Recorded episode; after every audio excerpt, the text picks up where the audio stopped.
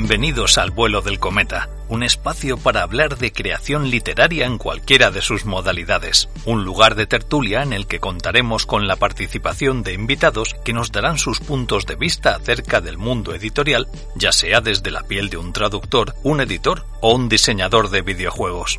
Pónganse cómodos, porque el vuelo del cometa está a punto de pasar por encima de nuestras cabezas.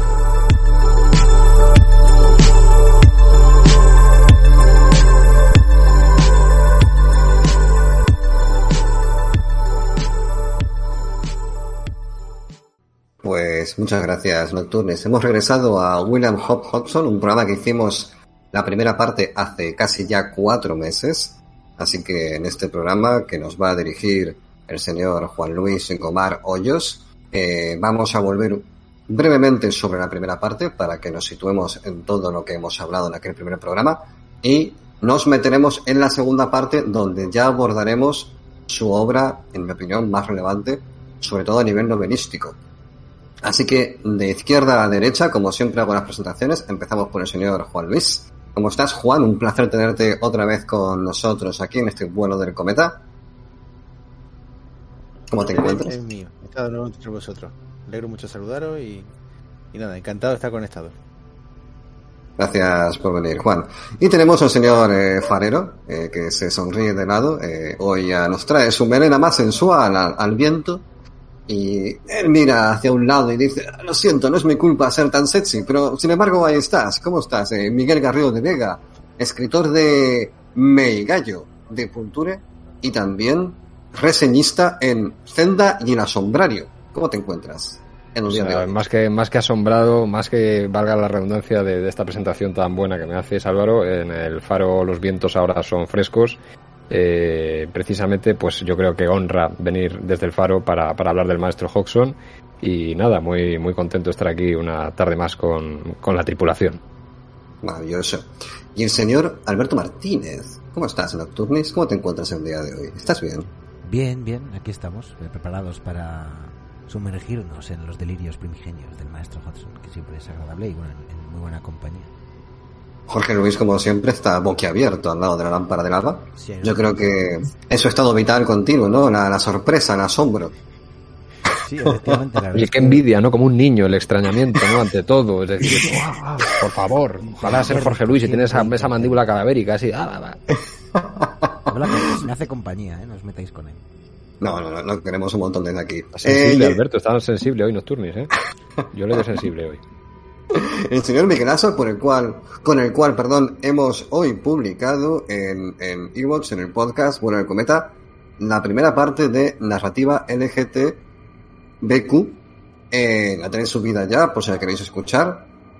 Miguelazo, ¿qué tienes preparado para nosotros eh, en el futuro? Que tienes varios programas ahí escaletados o en ciernes de ser escaletados. No paras, eres la factoría Miguelazo.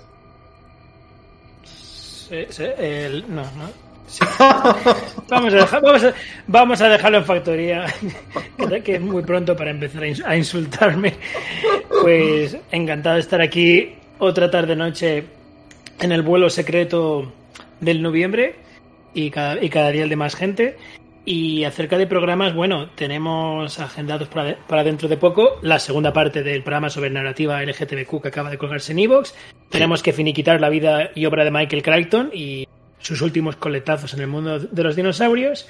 Y para más adelante, después de del resacón veraniego que todos estaremos en la medida de lo posible disfrutando, espero, vamos a traer la gran y maravillosa y desconcertante vida de Philip K. Dick a este Oh. programa.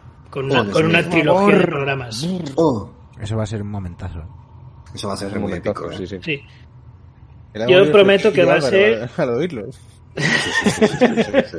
Pero, Miguel, ¿va- ¿podemos consumir mientras escuchamos estupefacientes o no está permitido? Es necesario, yo creo. ¿Es Eh, necesario para aguantar yo- los, los 15 programas que vamos a tener? yo, yo no. No, no, no serán 15 programas, o al menos lo vamos a intentar. Eh, yo pido el consumo responsable para la audiencia, que cada uno haga lo que quiera. Manteneros alejados de, ya sabéis, de objetos afilados mientras tanto. Setas. Pero yo lo que prometo es que si, no, si nunca habéis oído hablar de Philip K. Dick incluso si habéis leído Philip K. Dick y no os gusta Philip K. Dick, os prometo que su vida es fascinante y es una historia digna de ser escuchada o leída si buscáis biografías y lo digo en serio, la historia es maravillosa. No por el programa, el programa a lo mejor es un desastre, pero la historia de Philip K. Dick es maravillosa. Hostia, IP, ¿eh? Tenemos el tren del IP a todo gas ahora mismo. Eh, bueno, y tenemos al señor Alex Rivero Vadillo, profesor de la Universidad de Alcalá, que recientemente se ha vuelto una cuenta de Twitter, ha puesto cuatro mensajes y no sabe qué más poner. Así que tenéis que darle ideas a Alex de qué más. Son mensajes de, de, odio al mundo, además. O sea, sí, y son, son, son, cuatro mensajes terribles. En uno me parece que me meto con una película. Bueno, y los otros, y hay otros dos o tres que son de promoción, de autopromoción, o sea que ya está, ya no hay más ideas, ya todo lo que, todo lo que podía dar de mí, mi, mi brillantemente, eh, pues se acaba ahí, en mi cuarto. Tienes que, tienes que rodar con el flow de Twitter ¿eh? y las masas mentales del ciberespacio, amigo Alex. Es porque tu alma es pura, Eldritch. bueno, eh, ¿cómo estás, Alex? Aparte de que te acabas en Twitter, ¿qué más tienes por ahí? Eh, muy bien, yo, ¿qué tengo por ahí? Eh, hace poco publiqué una cosa eh, en un libro. Venga, va. En, en, este libro, bueno, está en blanco y negro, pero... Descríbelo, descríbelo, dinos título, dinos, dinos Descríbelo.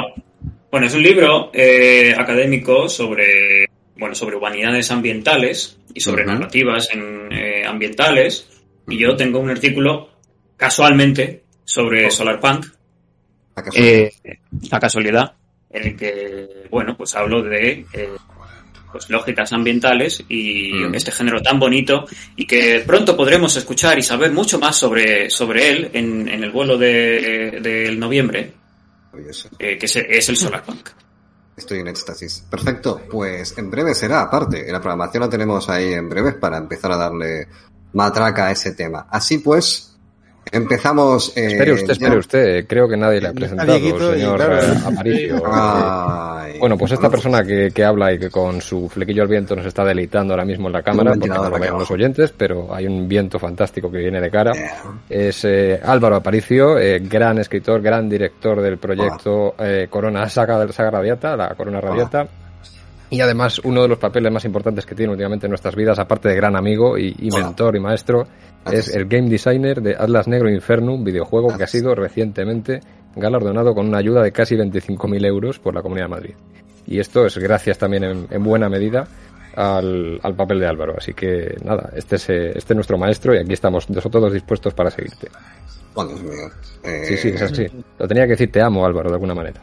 ¿En serio me amas? Sí, sí, te amo, te amo. Te lo tenía que decir, lo digo aquí en directo delante de todos. Pues me encanta que me ames, tío. ¿Tú también me amas, Alberto? Yo siempre, yo siempre además lo digo y, y reitero. que momento? te pusieras ahora uno a uno a decir, a ver, tú, eh, Miguelazo, ¿y tú me amas, Miguelazo? Pero suena, es verdad, no suena me ame. Crucifixión. No me, que no me amas, Miguelazo. Bueno, pues nada, adiós, Miguelazo. Vamos bueno. a traer el martillo para banear a la gente. Y al Van Hammer de no amor. Bueno, después de este momento maravilloso de emotividad y confusión a partes iguales, eh, vamos a empezar ya. Querido Juan, te cedo la batuta para que nos hagas un pequeño previously con highlights. Dios mío, me encanta hablar mal inglés. Para que nos sitúes en todo lo que ya hemos hablado en su momento en el primer programa sobre William Hope Hodgson. Así que te cedo la palabra, querido Juan, y vamos allá. Muy bien, pues ya hemos hablado de un autor que nació en 1877 en el culo del mundo de Essex, un lugar muy humilde, en un hogar con muchos hermanos y con un padre eh, con el que pronto se marcó una relación muy difícil. Su padre era reverendo, Samuel Hodgson. Por su trabajo viajó por diferentes sitios de, de Inglaterra, del Reino Unido, también Irlanda, y, y supimos que um, uno de esos lugares, eh, en Galway, en Irlanda, el, pasó, digamos, los años más representativos de su infancia, o que más se le quedaron, y expuso esos paisajes en, en su obra más representativa, de la que hablaremos hoy, quizás, que es La Casa del Confín del Mundo. Uh -huh. Pero que con 14 años la situación en su casa se hizo tan irrespirable que su tío materno le consiguió plaza en un barco para que trabajara de grumete y con 14 años tenemos a un jovencísimo y monísimo crío llamado William Hope Hodgson que se enrola en un barco lleno de gente mala. Eh, William Hodgson empezará a navegar con 14 años de forma profesional y, lo hará hasta el comienzo de la Primera Guerra Mundial. No, no, perdón, hasta 1901. Eh, son casi nueve años en los que trabaja muy duramente y lo pasa muy mal, porque eh, entró siendo muy pequeño, el mar eh, está lleno de gente vil que abusó de él y sufrió verdaderos tormentos, pero digamos que él se enfrentó a eso con todo lo bueno que tenía. Y en ese tiempo eh, se sobrepuso a esos abusos, empezó a entrenarse y, y cuando llegó a su plenitud física, a pesar de que era un hombre muy alto, tenía metro setenta, bueno, que, que, no está mal, ¿no? Se había convertido en uno de los hombres más fuertes de su época. Cosa que cuando murió su, su madre y su, su abuelo y heredaron, la familia eh, le informó de que tenía algo de dinero. Él dejó el mar porque estaba deseando abandonar ese trabajo. Y con sus ahorros se fue a, a la ciudad eh, Blackburn. Y en Blackburn eh, abrió un gimnasio. Un gimnasio en el que puso a prueba, digamos, todas las teorías de desarrollo físico que había estado elaborando en todo su año en el mar. Claro, él era la principal publicidad de su gimnasio. Y contamos también que de los principales clientes eh, que tuvo, pues fueron miembros del cuerpo de la policía de Blackburn, con los que entabló una buena relación y le llevaría a uno de los episodios más oscuros y dramáticos de su vida. ¿no? Bueno, durante los años en los que tuvo el gimnasio, él hacía todo tipo de promociones. Él era la propia publicidad porque realmente era una escultura. Él Mm. se había convertido, digamos, fue uno de los, de los pioneros en el tema del bodybuilding y realmente había llegado a convertirse en, en, en una auténtica escultura. Hacía muchas, contamos también eh, que entre las promociones que hacía su gimnasio, eh, realizaba proezas prácticamente suicidas, ¿no? Como tirarse por una bicicleta por una cuesta muy pronunciada que hay en, en Blackburn, sin medida de seguridad ni nada. Bueno, salió del trance y, y como conocía a miembros de la policía, su vida se cruzó con Houdini. Bien, el episodio de Houdini es harto misterioso, porque resultó que Houdini había desafiado, eh, eh, aceptó el desafío de la policía de Blackburn de que no podía escapar de una celda que habían diseñado ellos. Houdini aceptó el desafío, escapó de la celda, que eh, comentamos que era la celda esta de la que escapa, se ve en la película de Tony Curtis, que saca el pie y, y consigue forzar la cerradura. Y entonces al año siguiente, la policía que estaba muy jodida con Houdini le volvió a desafiar, ¿no? Y, le propuso escapar de unas esposas que habían diseñado ellos. Bueno, pues eh, lo que ocurrió en la función es que Houdini se dio la vuelta y Hobson, como era miembro de la policía y los quiso ayudar, fue la persona que se puso detrás de él y le cerró las esposas. Bien, lo que se dice, o lo que contó Houdini, fue que eh, cuando cerró esas esposas, no sonó clic, sino que se trabaron. Es decir, Mm. que habían sido manipuladas. El- claro, el espectáculo fue un desastre, estuvo más de dos horas sin poder soltarse, la gente se fue, y él, pues como tenía mucho poder mediático, acusó a la persona que le había apretado a las esposas de querer manipular, de, y de querer manipular y querer sabotear el espectáculo, ¿no? Claro, esa persona fue Hodgson. Aquello fue un escándalo, lo cual eh, llevó a la policía a desligarse de su gimnasio y como el resto del cliente estaba asociado a las vacaciones porque era un lugar de veraneo, pues llevó al pobre Hodgson a la ruina. Bien, hasta este punto eh, no hemos mencionado nada que tuviera que ver con la escritura porque hasta este momento no había escrito nada en su vida. Hmm. Bueno, eh, como comentario al margen, lo más creativo que había estado haciendo, si no recuerdo mal, era la parte fotográfica, ¿no? En el mar. Así es, así es. Eh, era un chaval con muchas inquietudes y, y había, durante todo su año de navegación, había hecho una interesante colección de placas fotográficas sobre fenómenos marinos. Eh, cuando cerró el gimnasio estuvo intentando ganarse la vida haciendo conferencias y en esas conferencias exponía esas fotografías. Por lo visto se han perdido todas, pero sí hay referencia a que eh, eran muy notables, ¿no? que había mucho esfuerzo detrás, estaban muy bien hechas y las conferencias resultaban interesantes. Pero aquello tampoco le daba para vivir. Y entonces- esas conferencias, perdona que te, que te interrumpa, eh, ¿esas conferencias eran sobre arte o era como entendidas de una manera más, más científica? Como enseñando a, a- a la gente, mira, estos son los fenómenos marinos que podemos que podemos observar o los entendía como algo más como una obra de arte por así decir por curiosidad No, lo pregunto. su experiencia en el mar. Y contaba Ah. bueno un montón de cosas que la gente que vivimos en tierra pues no conocemos no y, y las utilizaba para ilustrarlas. Y de hecho ese interés por, por plasmar en fotografía los fenómenos que hay en el mar también lo encontramos en literatura. Hoy hablaremos de uno de esos relatos en el que no es una fotografía porque está escrito pero plasma con mucho detalle y con mucho realismo esas cosas que se ven en el mar y solamente se ven en el mar y no las va a ver en tierra nunca. Y era un buen orador, sabía qué decir para llamar la atención y las conferencias eran muy entretenidas, ¿no? Pero tampoco fue un negocio muy rentable y, y- y bueno, pues se dedicó, intentó buscar otra forma de ganarse la vida. Y entonces estamos en 1903 y se dedica, se decide que como él lee mucho, porque claro, durante todos estos años él ha estado leyendo muchas revistas, muchos eh, muchos libros, lee a Arthur Conan Doyle, a, a Burroughs, todo eso. Y entonces mm, de- decide eh, decide que él es capaz de, de escribir algo bueno, es capaz de aportar algo a ese movimiento de mm, a esas historias de miedo que tanto le gustan y cree que puede hacerlo bien. Y entonces pues tomó una de las decisiones más afortunadas de su vida, no tanto por resultado económico, sino para nosotros, para la posteridad, ¿no? Que Mm. es empezar a escribir.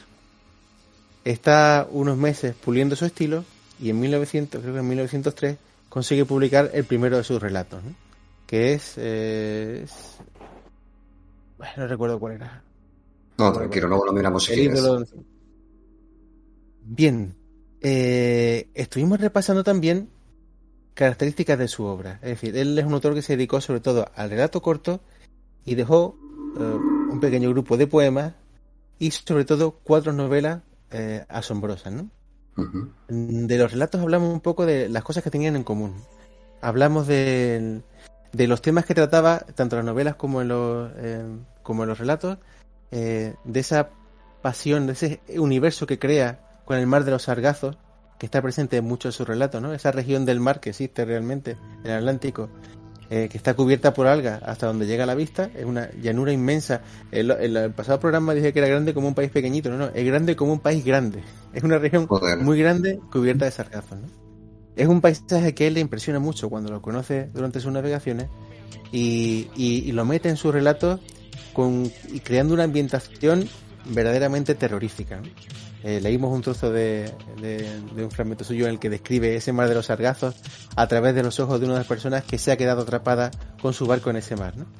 Mm. Además, eh, hablamos también de cómo eh, concebía su relato como, eh, como un mecanismo que construía a espaldas del lector y que cuando tenía ese mecanismo bien atado y bien definido, entonces mostraba lo que le interesaba en el relato. Era una especie de... sus cuentos eran, en cierta forma, una obra de relojería en la que tú veías la esfera con la aguja girando, girando pero debajo había toda una serie de mecanismos muy interesantes y muy apoyados en la ciencia. Eso lo comentó también Miguel. Eh, el interés que este hombre tenía en la ciencia se ve en su relato, ¿no? Y, toca temas que, que en su momento, en su época, eran muy punteros, ¿no? Como, como ese uso de la tecnología de instrumentos electromagnéticos, de, de pequeño instru- eh, instrumental que usan su- algunos de sus personajes en sus investigaciones, eh, osciloscopio y cosas así, que, que digamos que mete tecnología mm, científica y aparatos científicos para tratar asuntos mm, más o menos sobrenaturales, en- que también se convierten en, en- en algunos de los temas de su relato. Mm. Hablamos también de, de otro de los tópicos que usa o de, de los universos que crea, que es muy curioso porque no hay referencia en su época al respecto, que el, el, tema de la extinción del Sol. Y hablamos que eso enlazaba con la obra de Kelvin que él conocía, con las estimaciones de Lord Kelvin del siglo XIX, de cuánto iba a durar el Sol, basada únicamente en temperatura, sin tener en cuenta las reacciones nucleares que en esa época no se conocían. ¿no? Lord Kelvin hizo una estimación considerando que el Sol es básicamente una bola de hierro a, a cierta temperatura que estimó a partir de su color y entonces haciendo una serie de ecuaciones muy sencillas, ecuaciones diferenciales, pero con un modelo muy sencillo, pues dice, pues al Sol le queda dos millones de años, ¿no? De, hasta que se enfríe y se apague. Bueno, pues ese universo que él plantea, ese sistema solar con un Sol apagándose, cala en Hudson y lo trata en, en sobre todo en dos novelas, en La casa en el confín del mundo y en El país de la noche, o El reino de la noche, eh, como una catástrofe ecológica, eh, quizá anticipándose muchos años a, a esa a, ese tipo de obras que tratan de, de, catástrofes relacionadas con el ecosistema. ¿no? Él habla de, de cómo de cómo la extinción del sol, que como un fenómeno natural, provoca toda una serie de, acontecimientos que en algunas ocasiones son más sobrenaturales que en otras, ¿no? Concretamente en el País de Noche son muy fantásticas, ¿no? Y cómo eso afecta a los últimos humanos que intentan sobrevivir en ese mundo extinto. Es muy curioso porque no hay referencia. eh, y otra de las características, que destacamos de este hombre era su gran imaginación, ¿no? Eh, porque en una época en la que no existe casi referencias visuales para muchas de las cosas que cuenta, y es accionado texto en ese sentido, eh, así después los leemos, él es capaz de imaginar cómo se vería eso. Y es capaz de plasmarlo perfectamente en el papel, ¿no? Y Mm. después tiene mucha facilidad para transmitir sensaciones en sus textos. También hablamos de eso. Es otra de las características de su, de su estilo, ¿no? Es muy sensorial y, y esas sensaciones no les da ese aire tan victoriano eh, y, y tan, y tan gótico de, de describir, de racionalizar esas sensaciones incontrolables, ¿no? De, hablamos del tema del colapso nervioso, ¿no? De, tengo miedo, no lo llamo miedo, lo llamo colapso nervioso, pues no. Ve- veremos que habla de esas emociones de una forma muy directa y, y- que te llega muy rápidamente. Y en ese sentido he seleccionado algunos parrafillos que, después podemos leer. Después empezamos a hablar de, de la serie, de, de- de- agrupando relatos por temáticas y empezamos hablando de los relatos de encuentros en el mar, ¿no? Eh, el último que mencionamos fue, en esos relatos no hay una temática sobrenatural, sino que mm, eh, se basa en criaturas marinas más o menos reales, aunque quizás deformadas por él, ¿no? O sucesos naturales, ¿no? El último, de hecho, el último relato que comentamos fue el de, el de un horror del trópico, que es un gusano eh, que, que existe realmente en la naturaleza, que vive en el fondo del mar, pero él se lo imagina eh, más grande y que asalta el barco por la noche y él transmite, digamos, toda esa historia escondido. O sea, gran parte de ese relato él lo pasa escondido contando lo que oye y lo que ve asomándose por las mirillas, ¿no? que, que es un ejercicio estilístico muy interesante. Y ahí nos quedamos. Ahí nos quedamos con dos imágenes, una bueno, la imagen potentísima que tiene de, del... eh, bueno, de hecho es que es un, es un fragmento tan cortito que lo voy a, rec- a recordar porque es, es es un buen ejemplo de lo que explicabas ahora, que decía, el mar sin marea del Atlántico Norte. Desde lo que queda del palo de Mesana, uno puede ver extendiéndose hasta el horizonte una interminable desolación de algas, un traicionero y silencioso desierto de viscosidad y horror. Y es con esa simple descripción ya te imaginas una cosa eh, bastante primigenia, ¿no? De hecho, había una imagen también muy clara de, una especie de barco que sobresalía entre las algas, ¿no? Como una silueta de un barco hundido hace tiempo y, y cómo él contemplaba esa imagen. Y luego había una imagen también muy representativa que leímos en el fragmento de, del eh, Deep Rising, ¿no? El, el gusano este, ¿no? Exactamente, el gusano. que hay una película que, que mencionamos también, ¿no? Que es eh, un poco un homenaje, yo creo, a estos bichos.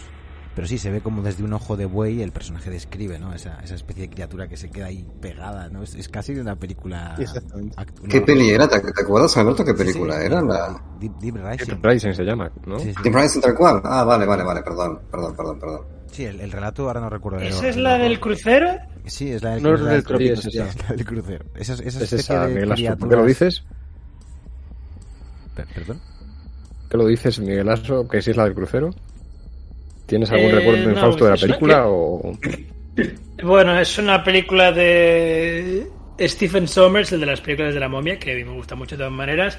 Tiene un 28% en Rotten Tomatoes.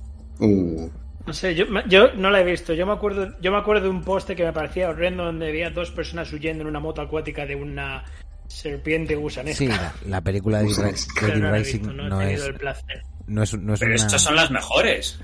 O sea, las peores son las que tienen un 4 o algo así. Pero cuando ya tienen un 2 o un 1, eso es para verlo, eso es genial. Porque eso es que la gente no ha sabido entender la grandeza de una película tan, tan buena y tan controvertida. O sea, que si tiene un 2,9 un 1 o algo así, eso es una película para ver, total. A ver, la, la peli es una, es una, peli de terror serie B, yo creo, eh, muy entretenida. Claro. Muy entretenida para el que le guste el género de terror y los monstruos y, y además tiene, tiene una trama que yo sinceramente la, la, he visto más de una vez además. Eh, me parece que bueno pues está a la altura de lo que uno espera al ver una película así con ese título y esas claro. portadas que... que... no es demasiado por otra parte no Entonces, eh... claro. Claro pero bueno es disfrutable a la vez. Yo creo que cada, cada uno tenemos nuestros fetiches no y a mí los seres tentaculares primigenios que habitan en las profundidades y se alimentan de nosotros me fascinan no y en este caso pues... poco a poco además que la digestión claro. es muy larga. O sea, sí, una de las sí. ideas más interesantes de esa peli es cuando le corta la digestión a uno de esos gusanos con la ametralladora. Eso y es. sale el tío medio digerir vivo. O sea, a, mí, yo, a, mí, me impacta diciendo madre mía qué cosa más chula es brutal. A nivel de body horror no está nada mal. Pero bueno en cualquier caso eh, el relato no se llama Deep Rising, ¿eh? el relato es un horror tropical, lo que pasa es que hacía alusión a esa criatura, que la película no está basada en el relato, pero la criatura que aparece ah, vale. en, en, un horror tropical es muy similar a la que se describe en Deep Rising, ¿no? que además de hecho creo que es un, un gusano que existe, ¿no? como decía Juan Luis, más pequeñito, pero en este caso lo, lo hace de un tamaño bastante amenazador. Y otro, otro... De hecho, después del programa vi un vídeo de ese gusano, tío, y, y no es tan pequeñito. Agarra un pez pasando o sea, el vídeo agarra sí, sí, un pez da, y lo mete en el agujero, ¿eh? Da miedito, da miedito. Pero, pero mm. en cualquier caso. Pero igual un crucero, igual no, ¿no? No, un crucero ya no. De hecho, me, mira, fíjate, ya que saqué, me fastidia porque Deep Rising tiene un final abierto, no voy a decirlo, no voy a spo spoilear, y yo esperaba, impaciente, que, que saliese una segunda película, porque es que además eh, era muy prometedor ese final, pero bueno, ya si la veis, me, me diréis muy prometedor. Qué cínico eres. Vale, pero vale, que es verdad, joder, echadle un vistazo a la peli y ya me diréis sí, sí, si sí, nos apetece saber qué pasa, hay... qué pasa. Oye, pero hay segunda parte, tío, hay segunda parte. Ah, no, ¿Ah, perdón. Esto no, no. ¿Eso es un videojuego no, o no, no, lo hicieron, hicieron un trailer falso en YouTube. Es una pena, es una pena. Bueno, pues yo la estoy esperando, ¿eh? Ojalá, ojalá algún día. Pero, pero si hay, si hay Sharknado 2, pues seguramente eh, puedes bueno, convencer a algún productor. En, en cualquier caso, hay un tema que ha comentado también. Si hay siete de Sarnado. Claro, hacemos bueno, nosotros, sí. no pasa nada, lo hacemos nosotros. Hay un tema que ha comentado Jolis que además me gustaría también eh, plantearoslo antes de adentrarnos en su visión. Eh, el otro día, además justo es que me he acordado porque el otro día salió en uno de los relatos una cita eh, de Albert Einstein que incluyó icónica en su Mundo Fuego, que es mm, para mí uno de los claros ejemplos de autores como Hodgson, como Lovecraft y otros, e incluso yo diría que el propio Carl Sagan, ¿no? Eh, la, frase de Einstein era muy buena porque yo creo que engloba muy bien toda esa sensación. él, decía algo así como, la cosa más bella que podemos experimentar es lo misterioso. Es la fuente de toda verdad y ciencia. Aquel para quien esa emoción es ajena, aquel que ya no puede maravillarse y extasiarse ante el miedo, vale tanto como un muerto. Sus ojos están cerrados. Y esta es la de Einstein, ¿no? Y luego, claro, mencionando un poco la filosofía de Hodgson con respecto a la literatura, la visión que tenía Lovecraft quizá un poquito más oscura, Carl Sagan mucho más luminosa, ¿no? Pero él, él decía que más allá de las religiones, de la espiritualidad, la propia ciencia, el propio conocimiento, son una de las mejores formas de conducirnos a ese pequeño salto al abismo, ¿no? Es un poco el paso que tienes que dar definitivo para decir, cuanto más sabemos también, ¿no? Como decía Lovecraft, más terrible va a ser esa, esa verdad sobre el desconocimiento que tenemos de la auténtica naturaleza, de la realidad, del cosmos, de las profundidades. ¿no? Y yo creo que esto ha sido un poco el, el, núcleo sobre el que se ha levantado una forma de entender el terror que además es de las más actuales que tenemos. Que incluso habiendo sobrepasado ya todas las especulaciones científicas que podamos imaginar en, en ciencia ficción y las que nos quedan, eh, yo creo que sobre esto se asienta un poco nuestro miedo a lo desconocido, que decía Lovecraft también. No, sé qué os parece también esto que ha, que ha, adelantado ya Juan Luis, pero a mí me parece una de las partes clave de, de los escritores que más nos suelen gustar aquí en, en el gremio. A mí me parece muy interesante y me gustaría añadir simplemente, aunque ya lo ha comentado Juan, que la vida de, de William fue muy movida, porque claro, eh, él comentaba que en el barco estaba rodeado de gente mala. Es una forma de definir que era un chiquito de 14 años rodeado de gañanazos que lo tratarían un poco a hostias y que en ese mundo el chaval, que aparte era bastante buen mozo, si buscáis fotos por ahí lo veréis que era un tío bastante guapo, pero claro, siendo con 14 años un, un mozuelo, pues era poco menos que que pues eh, tratado de blando, etc. Aparte, con un particular que a mí me llama la atención es que varios biógrafos coinciden en que no era muy alto y el tío medía unos 70. Pasa que tampoco sé muy bien cuál es el estándar de ser bajito o alto en aquel entonces, en, en, en aquella región en la que él nacería o viviría, etc. No lo sé. Pero bueno, sí que es verdad que la dureza con la cual él vivió esa, esa adolescencia laboral a nivel marinero, a nivel grumete, no le, pues le llenó la mente de imágenes muy potentes, que es uno que muchas veces se transmite en sus relatos. En el, en el tema de los, sargazos, de los sargazos, perdón, a mí me llamó mucho la atención porque él, no sé si será así verdaderamente, pero él lo que describe de ese lugar, de ese sitio en el cual los barcos se quedan totalmente encallados en ese, en esa pradera de algas flotantes, es que no hay viento. Y al no haber viento, o, al no haber el suficiente viento, digamos que las algas se van eh, acumulando en, la, en el sinclar del barco, no puede avanzar y se queda varado. Totalmente. Y es terrible, porque no hay motor, no hay remos, no hay nada. Y, y, bueno, no sé si eso tiene mucho que ver con lo que has dicho tú, Alberto, pero yo lo he soltado porque mira, me pillaba de paso. ¿vale? Parece, parece estupendísimo. Bueno, sí, pero yo creo, yo creo, fíjate, yo creo que sí que tiene que ver, porque al final es un, es un tipo de terror que, aunque, aunque existe y aunque lo podemos racionalizar, eh, sigue sin ser algo que tú uno pueda controlar. Entonces, tanto el, el, ese conocimiento que nos empuja al abismo que ha dicho Alberto, como, como ese conocimiento de que como te lleguen las algas o como acabes en el, en el, en el mar de los sargazos estás condenado, creo que comparten una misma, una misma raíz eh, horrorífica, por así decirlo, ¿no? Mm. Mm.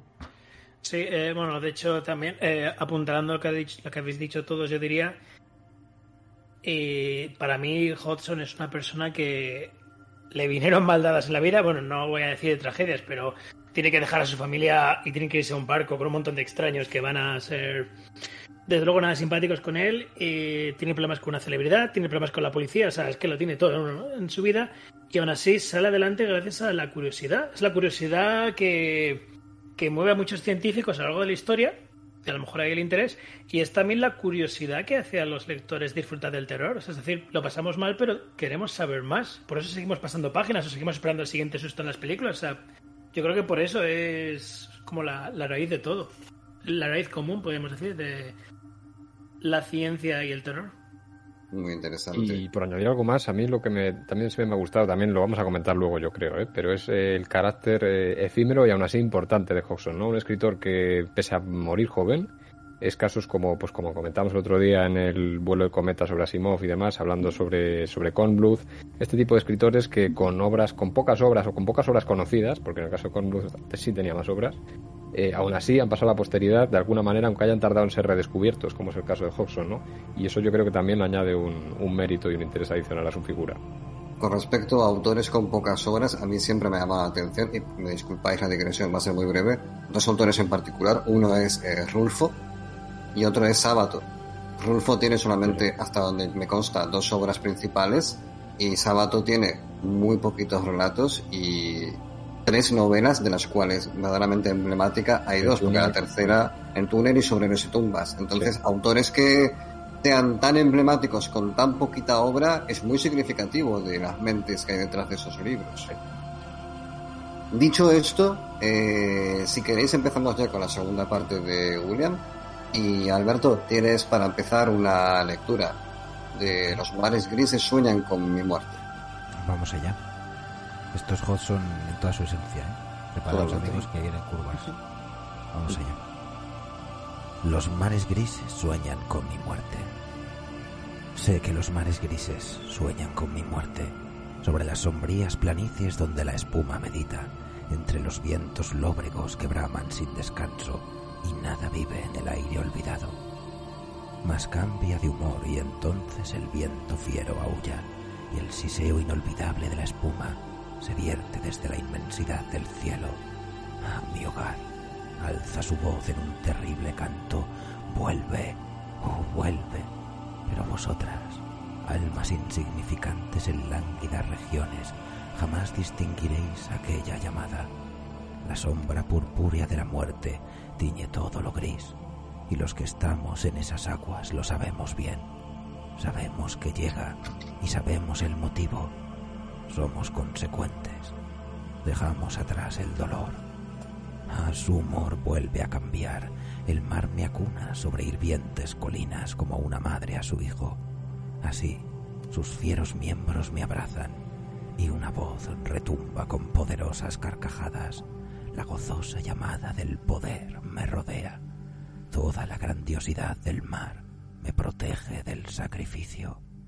Hombres de las tierras melancólicas, alzad vuestros corazones y manos y clamad que no sois yo, niños de todos los mares, que flotáis sobre la espuma de las fuentes y la gloria y la magia de este mundo acuático al que me arrojaron en mi infancia. Llorad, pues muero satisfecho, y las olas braman y se agitan, y los mares grises cantan, y las blancas colinas se sumergen, y yo estoy muriendo en todo mi esplendor, muriendo, muriendo, muriendo. Es que es, es, Joder. fu- es fuerte este. Es muy fuerte, ¿eh? No Oye, tenía... ¿no os recuerda, no os, no os recuerda eh, este tono tan lírico? No sé si habéis leído a, a Samuel Taylor Coleridge, o no sé si salió en la anterior. eh, Sí, otro, otro clasicazo, Em, otro clasicazo. Claro, en- con- porque la balada del viejo marinero y el tono que tiene, que tiene Hodgson, me, vamos, me parece, eh, si no un homenaje, desde luego eh, una influencia eh, clarísima, ¿no? Ese, bueno, por, por aclarar a la, audiencia, eh, Coleridge es un, es un poeta del romanticismo británico de principios del, bueno, mediados del siglo XIX, o incluso un poco antes, yo creo. Y, y bueno, se hizo muy... La, la obra más conocida que tiene es un poema épico que se llama La balada del viejo marinero, que precisamente transmite eh, estas sensaciones, ¿no? El, el- el poema va de un, bueno, de un marinero que se van a la Antártida con un, con un barco, con un montón de gente y al final, pues, mm, al final no vuelve tanta gente. Eso es lo que, lo que acaba ocurriendo. ¿Qué tendrá, qué te- Eh, qué eso te- solo vuelve él. Qué tendrá ese mar Y- que tantas páginas ha llenado Claro. de poemas? Mm. Claro, y, y me- este el, el tono que tiene Hodgson me recuerda me recuerda muchísimo a, al- a esto que también transmitía Coleridge, ¿no? Sobre todo también, igual no en un tono tan horrorista, pero sí en un tono tan em, bueno que te, que te enseña la oscuridad de lo, del mar, ¿no? Y esos enlaces que crea con, la- con el propio miedo humano. Mm. Eso cosa que se me, aca- que se me acaba de ocurrir sobre. No, no, pero está, está muy bien, es muy Eh, interesante. Yo lo he confundido porque resume muy bien el discurso de, de y, y quizás todo lo que hemos hablado hasta ahora, ¿no? Mm. Eh, mira cómo habla de que de este mar al que me arrojaron en mi infancia, ¿no? Y Mm, eh, eh, tiene un tono, se tiene versos muy íntimos y, y muy dolorosos. A mí por lo menos cuando lo leí me resultó muy doloroso porque cuando la primera vez que lo leí no sabía tantas cosas de su vida, ¿no? Pero ahora sí, ya cuando lo he mirado con, con otra óptica, dice, madre mía, que aquí hay, hay mucho sufrimiento en, ese- en, en esos versos, ¿no? No tiene una obra, sus poemas son pocos. Este, me parece que en el libro de Valdemar, que se llama precisamente Los mares grises soñé con mi muerte, Ujú. el poema el que da nombre a todo el libro de relatos, ¿no? Hay pocos poemas, pero este eh, me, me ha llegado ahora, después de, de preparar el guion, que he leído mucho más, me ha parecido mucho más íntimo y más representativo de- de- del alma de este pobre hombre. ¿no? Está bastante guay, tío. Me gusta muchísimo. Bueno, eh, ¿quieres eh, que incorporemos algo más a esta parte o, o pasamos a la siguiente lectura que has preparado para Alberto? Eh, bueno, eh, re- quería comentar más un relato de estos encuentros en el mar. Vale. Un relato que se llama A través del ojo de la tormenta, que cuenta, el, cuenta, no es un relato sobrenatural, sino simplemente su experiencia atravesando una tormenta. Eh, es un relato verdaderamente terrorífico, pero todo el terror lo pone la naturaleza, ¿no? Y la Mm. forma que él tiene de fotografiarla, como hemos dicho antes, con su texto, ¿no? Eh, Sí. Hay una escena en la que él consigue, su barco consigue atravesar la tormenta, entran en el ojo del huracán y entonces eh, él habla previamente con el capitán y dice que si sobreviven quiere hacer una foto al ojo del huracán, ¿no? ¿No? Pues he, he escogido este párrafo precisamente que es la llegada al ojo del huracán. Y, Si quieres, Alberto. Sí, vamos a, leerlo. Dice, dice así el maestro Hudson. Abruptamente, el tremendo destello de un relámpago estalló a través de las nubes, seguido por otro que pareció desgarrar el cielo en pedazos. Entonces, tan rápido que pudimos oír el rugido del trueno, a pesar de que instantes antes el vendaval no nos dejaba oír nada, el viento cesó. Igual de ensordecedor, en el terrible y antinatural silencio, me llegó la voz del capitán que gritaba, es el ojo de la tormenta, rápido. Incluso mientras apuntaba mi cámara sobre el pasamanos y abría el obturador, mi cerebro trabajaba con una avidez preternatural, absorbiendo miles de misteriosos sonidos y ecos que parecían venir de todas partes, claramente distinguibles del lejano aullido del ciclón. Entonces, en el mismo instante en el que fui consciente de todo esto, el capitán disparó su pistola de bengalas y pude ver el mar piramidal. Una visión que no puede olvidarse, una imagen más para los muertos que para los vivos. El mar, como nunca podría haberlo imaginado, hirviendo y proyectándose hacia arriba en monstruosas montañas de agua y espuma, tan grandes como edificios. Oí sin saberlo la exclamación de asombro del capitán. Entonces, un atronador rugido llegó a mis oídos. Una de esas enormes colinas errantes golpeó el barco a través del vértice del ciclón. Es impresionante, tiene una fuerza evocativa inmensa, ¿eh?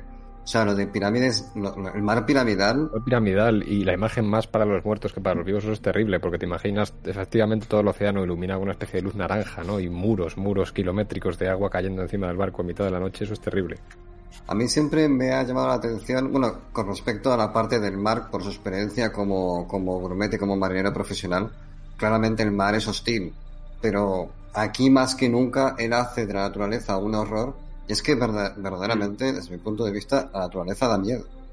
O sea, esa visión idílica que tenemos del bosque y cosas por el estilo, verdaderamente quédate tú de noche en un bosque, en invierno, a ver qué pasa. Que ni, Turo si se es- quedaba, es mucho escribir, pero ni Turo se quedaba. que No se quedaba. Vamos a volver a hablar de Turos. Quiero decir, la naturaleza da muchísimo miedo, da mucho miedo, la montaña da miedo, el desierto da miedo, todos esos territorios en los cuales naturalmente no nos desenvolvemos en nuestro día a día por nuestra auténtica incapacidad e impericia para vivir en ellos, como ciudadanos actuales de cualquier ciudad moderna, dan auténtico pavor. Y el mar Y está además, eh, fíjate, ahora, estás- ahora que dices eso, estaba pensando que efectivamente mm, antes eh, daría miedo, porque son lugares que han dado miedo siempre, pues eh, eh, la- lo más umbrío de la profundidad del bosque y demás. Pero ahora, sobre todo a los más urbanitas, a los que realmente desarrollamos la vida a la luz de las pantallas y donde todo se ve y donde hay una claridad meridiana en esta sociedad de transparencia un poco, esos lugares eh, que están tan alejados de la experiencia común, como puede ser la mitad del océano o, o lo profundo de las montañas y demás, yo creo que provocan todavía más terror en, en el ciudadano de a pie o en el lector de a pie, precisamente por eso, porque son lugares como ignotos y que no, que no tienes una experiencia directa de contacto con ellos. Efectivamente. Mm. Bueno, Juan, eh, continuemos, por favor. Hay una película que vi hace poco, se llama Crowd, no sé si la habéis visto. Trata de una chica que va a ver a su padre en Florida y hay una inundación y hay unos cocodrilos que van por la calle comiéndose a la gente. Bueno, eh, no está mal la película, está bastante entretenida. Pero hay una Con esa descripción, tío, no me parece una película de Oscar, pero bueno, vale, bien. no está nada mal, no está nada mal. Pero lo interesante es que, claro, esa inundación se debe a una tormenta, a un ciclón tropical que está desando. Pero eh, lo cito porque hay una escena en la que el agua está llegando al tejado de la casa, suben y de repente se hace un silencio brutal. Y el padre mira al cielo y dice, estamos en el ojo del huracán. O sea, están plasmando eso que está aquí descrito, lo plasman en la película y lo plasman exactamente igual. No quiero decir que se base en el texto, ¿no? Pero quiero decir que, que lo que está aquí está muy bien descrito porque es una referencia que se puede encontrar en otros sitios y esa película lo plasman también. Ese silencio, o sea, tú imagínate que estás en una tempestad horrorosa con el sonido de golpeando el viento en los oídos y de repente se te hace el silencio. En ese momento a mí se me cae el alma en los pies, tío. Se me cae el pantalón y me muero de miedo. Y este silencio, ¿de dónde puñetas viene, no? Y es lo que está describiendo él, ¿no? Claro. Pues. Oye, yo por otro lado quiero hacer de abogado del diablo, em, porque sí que es cierto que, que, em, o sea, desde nuestra perspectiva de urbanitas es cierto que la naturaleza nos puede dar mucho miedo, pero no, hay veces que ese terror es muchas veces una idealización nuestra, eh, en el sentido de, bueno, voy a contar algo, esto es personal, entonces no es aplicable a todo, pero yo en, yo en su momento sobreviví a un tornado, más gente sobrevivió a ese tornado, ¿eh? no, no fui el único. Y, y sí que es cierto que cuando estás al, cerca o al lado de un tornado, la primera vez te da mucho miedo, porque dices, madre mía, o sea, esto, esto es el fin, o, puede ser el fin. Pero hay entornos urbanos, eh, o al menos civilizados, en los que, que venga un tornado un día, un tornado que se puede cargar una casa, eh, o se puede cargar varias casas. Es algo hasta cierto punto normal y no existe esa idealización del, de este terror a, lo, a, lo, natural, ¿no? Entonces también hay que cogerlo muchas veces con pinzas. No digo el caso este de la tormenta eh, que, nos ha contado eh, Juan Luis o el, o, el, del propio Hodgson, ¿no? En, la narrativa. Pero sí que es verdad que em, hay que tener también cuidado cuando hablamos de esto de este terror que nos puede dar lo natural, que muchas veces eh, es casi un terror que hemos creado nosotros. Es un constructo cultural como otras cosas también, ¿eh? porque efectivamente antes se vivía ahí y no pasaba nada, ¿no? Y ahora, pues desde que estamos aquí más centrados en la ciudad y parece que todo gira en torno al, voy a citar, el núcleo irradiador urbano, pues a partir de ahí hacia lo tal, y oye, no, la vida no es así, pero bueno, es la, lo que nos van, lo que efectivamente a fuerza de tanto meterlo por los ojos, eh, con películas, con libros, con tal, pues se te acaba dando esa imagen de que, uff, el bosque, bueno, pues probablemente es mucho menos probable, valga la redundancia, que te pase algo en el bosque en mitad de la noche que, que, que te pase en un barrio eh, mm, supuestamente mm, de una ciudad muy civilizada, ¿no? Entonces, bueno. Claro, pero la gran parte de la magia consiste en sacarte de tu ambiente y transportarte a esos lugares con eligiendo las palabras además, ¿no? entonces cuando hacen magia, esa alquimia que hay en estos textos, que lo consigue, lo consigue, igual a un marinero no le impresiona tanto porque lo ha visto, pero el que te saque a ti de tu dormitorio cuando estás tranquilamente tapadito en tu cama y a gusto y estés leyendo esto y consiga transportarte a ese lugar, eh, tiene mucho mérito porque además solamente usa palabras, ni siquiera dice imágenes, ¿no? Mm. Esas descripciones y, elige los, los, los adjetivos que no usa mucho y, y, construye esas frases y esas imágenes tan potentes que, tienen, tienen muchísimo mérito, sobre todo por un autor. Muy atmosférico, es un escritor muy atmosférico. Tú acuérdate, y además, bueno, lo habréis escuchado todos, eh, la radioficción fantástica que hizo Alberto de, Una voz en la noche.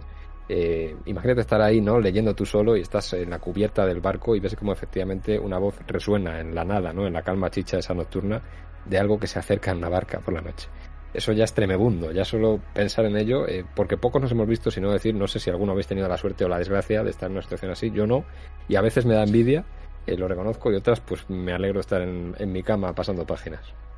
de todas formas, es que el mar tiene algo especial, ya no se trata solo de la naturaleza, ¿no? Y además, las vivencias que tuvo el propio Hodgson, que yo creo que están reproducidas casi, en, en muchos casos, prácticamente igual a como él las sintió, eh, porque las transmite con cierta emocionalidad, pero también con una sencillez brutal. Precisamente es eso, ¿no? Al final, con lo más sencillo, habiendo vivido esas situaciones, él ya sentía ese miedo, ¿no? Entonces encuentra fácilmente eh, mm. ese sitio compartido con el lector, ¿no? Cosa que es muy compleja, yo creo, salvo que manejes muy bien también.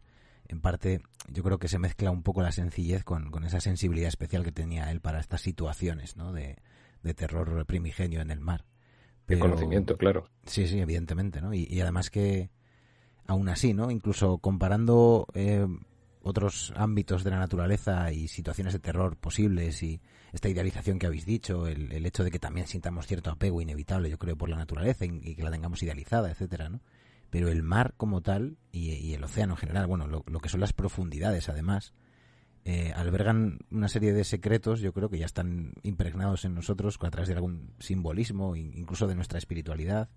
Eh, de hecho, muchas veces se comparaba en, estudios y ensayos sobre, sobre la literatura de horror cósmico que lo único equiparable en la naturaleza que hay al océano es el propio cosmos. ¿no? son dos de los lugares de los que menos conocemos ¿no? en, en nuestra ciencia y en nuestro conocimiento y tienen un paralelismo brutal también en la propia literatura. De hecho, si os fijáis, en muchas películas de ciencia ficción y terror o videojuegos o historias, que están ambientadas en el espacio están basadas prácticamente en historias de navegación antiguas también, de, de, terror convencional, de piratas y, y, cosas así. Sí, en submarinos, ¿no? Pienso en, en, el aislamiento, porque combinando un poco lo que tú dices, eh, también yo creo que ese, esa conexión entre el cosmos y el mar es que cuando los, los visitamos de alguna manera, ya sea en un submarino, ya sea en una nave espacial, ya sea en, en un barco, no estamos conectados de ninguna manera con, con la Tierra, ¿no? Y no estamos conectados con, con, nuestro hogar. No podemos salir, no podemos decir, bueno, pues me voy. No estamos sobre suelo firme, valga claro. así, tal cual. Claro, pero no, es, no es un sitio en el que tú ni siquiera puedas arrepentirte de tu decisión de haber entrado, sino que simplemente tienes que esperar a que llegues eh, de alguna manera a tierra firme otra vez y ya verás cómo, cómo sales o cómo no sales. Pero no es algo que, digamos que esa individualidad que tenemos, que de decir, bueno, pues yo, pues no me gusta esta ciudad, pues me voy a otra ciudad. Digamos que no la tienes en un submarino, no la tienes en un barco, no la tienes en una nave espacial, ¿no? Es como que mm, la propia, la propia cápsula que te lleva te obliga a abandonar esa, mm, esa individualidad tuya, ¿no? Hmm. Bueno, el ser humano eh, está también, eh, yo creo, eh, en ese momento está como falto de control y como lo que peor lleva, yo creo, el ser humano muchas veces en la vida es no tener control sobre el medio o el lugar en el que está. Y ahí, amigo, eres nada más que una mota volando en medio de la nada. Entonces, yo creo que eso es el terror más absoluto. Ahí lo que lo decía, Hodgson lo conoce bien y, buena prueba de ello da sus textos y con los medios náuticos de la época también, que no eran los de hoy en día, por supuesto. Entonces, bueno, pues eh, las condiciones en general eran bastante eh, jodidas. De todos modos, quiero hacer un pequeño eh, añadido con respecto al tema de la naturaleza. Y claro, siempre todo depende del marco de referencia que situemos. Quiero decir, el marco de referencia somos siempre nosotros. La naturaleza no es mala, per se. La naturaleza no es el terror, no es el horror marco de referencia sobre lo cual proyectamos el horror somos nosotros mismos cuando establecemos cuál es la frontera entre lo que consideramos eh, confort y lo que consideramos un riesgo. Eh, a mí me ha ocurrido muchas veces cuando vivía en el campo que un día maravilloso, un día tan bonito y soleado como podría ser el de Midsommar, de pronto ir por un camino de piedra y encontrarme Yo prefiero que sea de noche. Si me lo pones así, prefiero que sea de noche, Álvaro. Me encontrarme en el camino cuatro serpientes, cuatro culebrillas de las que si te pican te matan. Entonces, quiero decir, la naturaleza es eso. ¿Son malas las serpientes? No son malas, pero era un día maravilloso y si ibas distraído con chanclas, te muerden y te mueres. Entonces, eh, esto si lo podemos extrapolar, por ejemplo, imaginaos al año, yo qué sé, 1630 en una época, no sé, podemos irnos a, la Alemania de aquel entonces, en donde la cosecha no iba bien. Esos bosques maravillosos que pintados pueden ser una obra de arte, vivirlos en directo, en mitad de una situación de, de pauperación general, puede ser un verdadero horror. Quiero decir, al final el horror lo proyectamos nosotros. La naturaleza no es mala per se. Dicho lo cual, el señor eh, Hodgson lo hace de una forma maravillosa con el mar y eso le da mucho valor a su obra literaria en general. Claro, pero... Oye, Álvaro, pero yo te hacer una pregunta eh, antes de... Eh, a mí me, han contado que tú has tenido ciertas experiencias marinas, ¿no? Es decir, que tú eres un avezado conocedor de, lo que es el mar. Eh, se dice por ahí en la parroquia. Por favor, Álvaro, cuéntanos de estas, de estas anécdotas un poco a lo Hodgson que tú tienes en el mar. Yo, pues, yo soy un marinero de agua dulce. Yo soy un, no sé, soy un marinerillo muy humilde, de velero. ¿Quieres que te lleve en mi velero? no tengo, pero puedo comprarlo. no, tampoco, no tengo dinero. pero bueno, algún día quizás. Para llevarte a ti lo que haga falta. Hombre, siempre, siempre. Si tú quieres que te lleve en mi velero futuro, yo en mi velero futuro me reservo un sitio que ponga para alfarero. Yo te llevo ahí. Gracias, gracias, Pepe, gracias. Iremos por la costa valenciana, bordeando muy cerca. Y ya le un motor no sea que, Sí. que te desvíes o algo. Sí, sí, sí. un poco de sargazo Un motorcillo, un Claro. motorcillo siempre, siempre que- Pasa que el motorcillo rompe la magia, ¿no? Porque un velero lo llevas justamente para que sea un velero. El clásico sargazo del levante ahí que te esté esperando, ¿no? Y que no nos deje pasar y no podemos llegar a puerto. Por favor. Sargazo del levante, un montón de pero- arroz con cosas flotando, ¿no? Por ahí. De, de- de todas- Chimo Bayo anda por ahí. siempre tiene que salir Chimo Bayo, eso me gusta. De todas formas, eh, de, de todo esto que has dicho tú, Álvaro, a mí lo que me parece que, que ya sí que aventura Hodgson, y bueno, es que todos los grandes tienen algún relato en el mar, o en el océano, o relacionado con el tema, ¿no? Y es la indiferencia, ¿no? Que es bueno, lo que ya sabemos todos del horror cósmico, ¿no? Esa pequeñez en la que nosotros nos podemos llegar a ver es la que engendra ese terror. Ya no porque la naturaleza pueda ser despiadada en un sentido ético, ¿no? Sino por el hecho de que es indiferente a lo que nosotros somos en el cosmos, ¿no? Y creo que eso se refleja mucho más en ese gigantismo que describe Hodgson, por ejemplo, con esas pirámides, ¿no? De, de esas montañas de, de, de, de mar, ¿no? Que se abisman hacia él. Y, y en el propio silencio del cosmos también, ¿no? Son, son imágenes que pocas veces la naturaleza es capaz de, de- de evocar, salvo en, en esos escenarios tan eh, vastos, ¿no? Que, que llega un momento que la descripción hasta resulta pues como una, una descripción casi de- de- del infierno de Dante o algo parecido, ¿no? Con esos colores y, y esos tamaños de, de olas y bueno, es, a mí me parece fascinante también el paralelismo y no deja de ser cierto lo que tú decías, ¿no? Que tenemos ese juego de, de naturalezas, ¿no? Con el bosque, el desierto, que también, joder, tienen sus terrores. Pero no sé, yo sigo insistiendo en que creo que el mar, al, al igual que el cosmos, tienen algo que, que nos supera y probablemente esté también en esa deriva, ¿no? Que decíais vosotros, ¿no? Que una vez has entrado allí, lo difícil es, es saber, saber cómo salir. Sí. Bueno, pues, pues, pues, pues, eh, Juan, avancemos, por favor.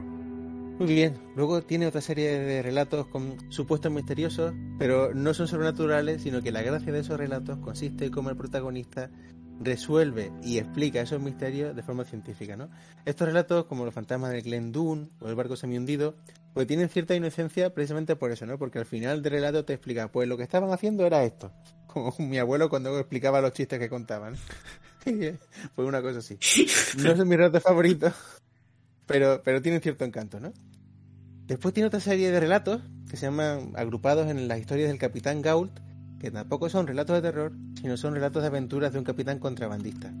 Claro, cualquier aventura en el mar, este hombre domina la técnica de esa escritura, ¿no? Entonces eh, las hace súper súper entretenidas.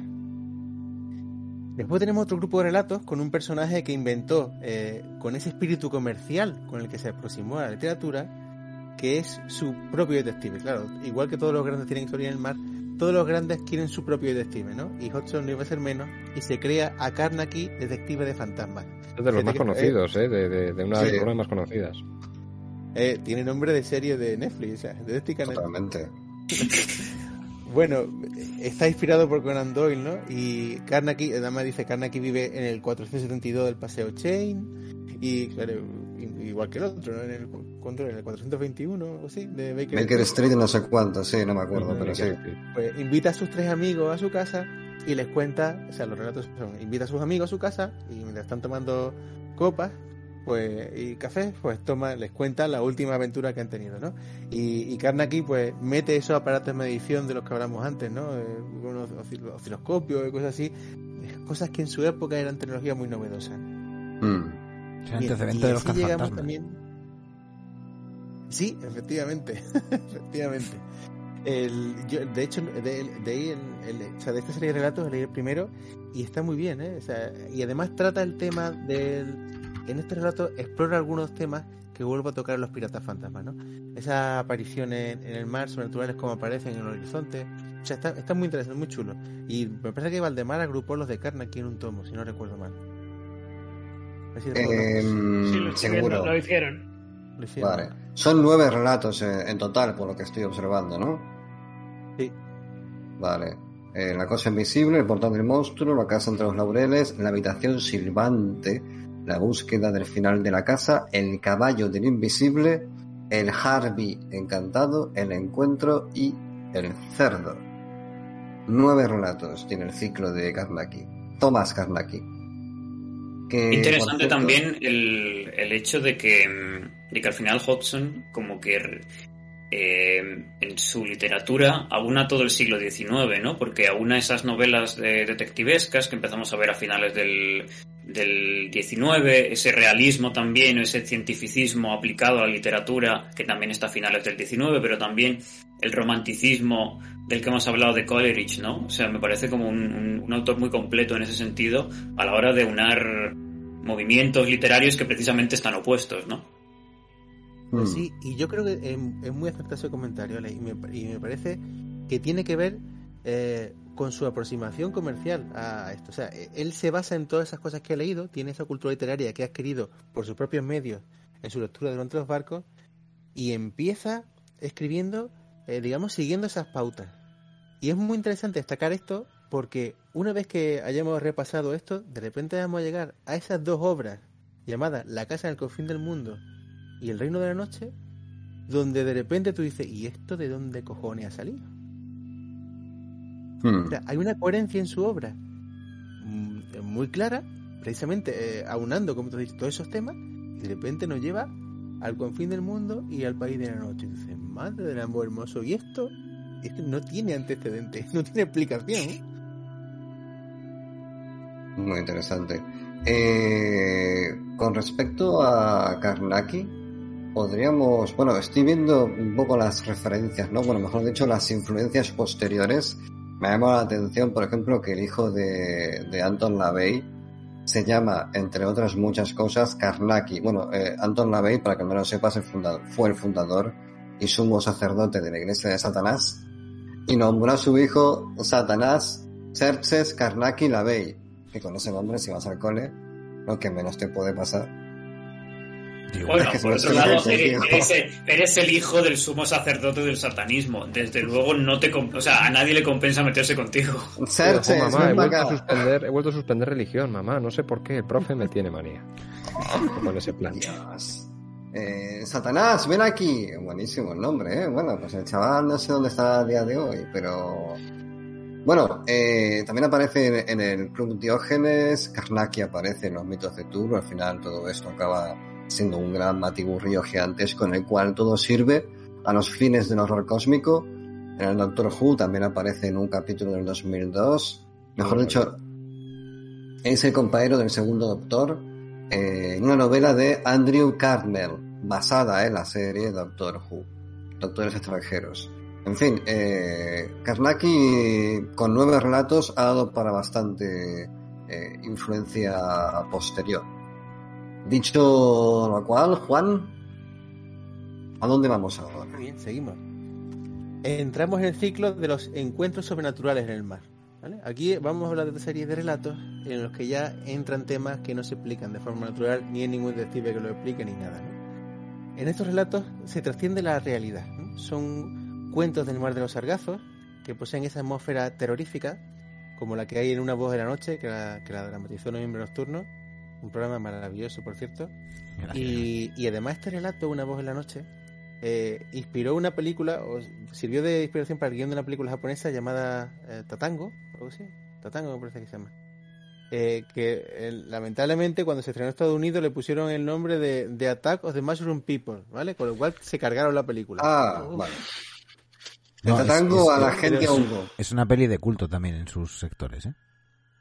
Sí, sí, de hecho hay merchandising de la protagonista femenina porque algo que tienen en común los dos relatos es que hay una protagonista femenina a la que el protagonista masculino intenta proteger todo el tiempo, ¿no? Intenta proteger de, de- de ingerir esos hongos que encuentran en, en- en- en la isla, que es de lo que va ese relato. Y hay una escena en la que la chica sostiene el hongo y está sonriendo diciendo, nos lo vamos a comer.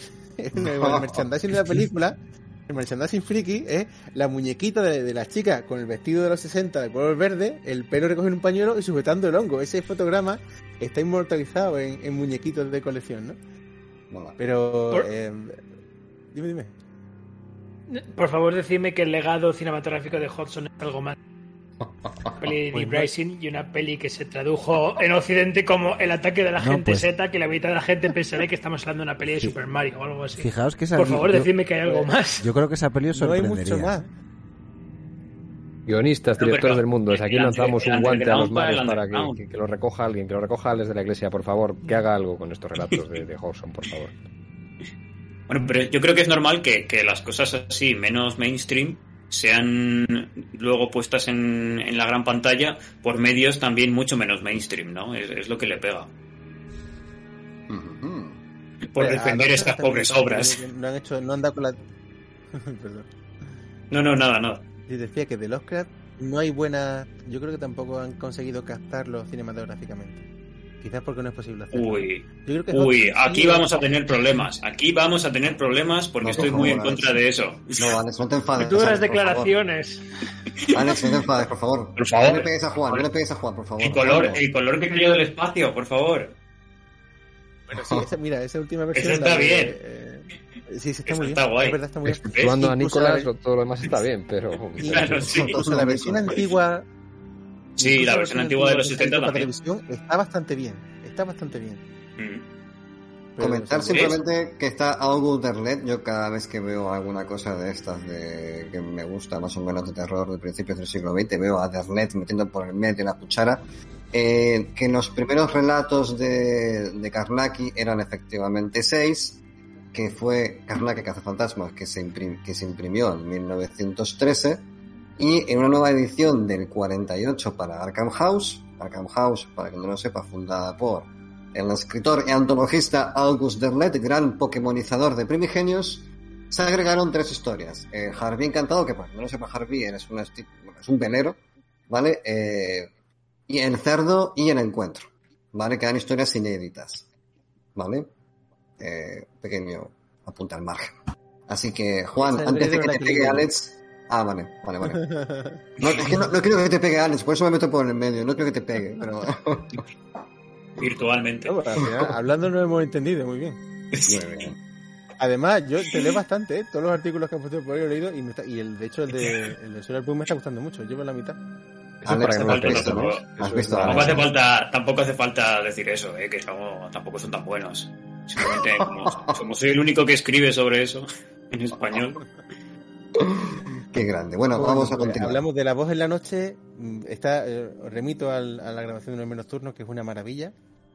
Y después hay un relato muy curioso en esta serie, eh, que está basado en los piratas fantasmas, y lo que hace es que cuenta, eh, cuenta un fragmento de lo que se ve en la novela de los piratas fantasmas, pero de- desde la perspectiva de otro barco que está siguiendo al Morcestus. Y entonces es muy curioso porque lo que está haciendo es como una especie de crossover. Tú si tú lees los piratas fantasmas, eh, puedes encontrar el momento en el que vislumbran ese barco, que es el protagonista de ese relato. Como Mm. comenté, no, no encontré el título de ese relato en español, porque este lo leí en inglés y, y sé que está en, en Los males que se soñé con mi muerte, pero no sé cómo lo han traducido. Pero me pareció un, un, un- un juego interesantísimo lo que plantea el autor ahí, ¿no?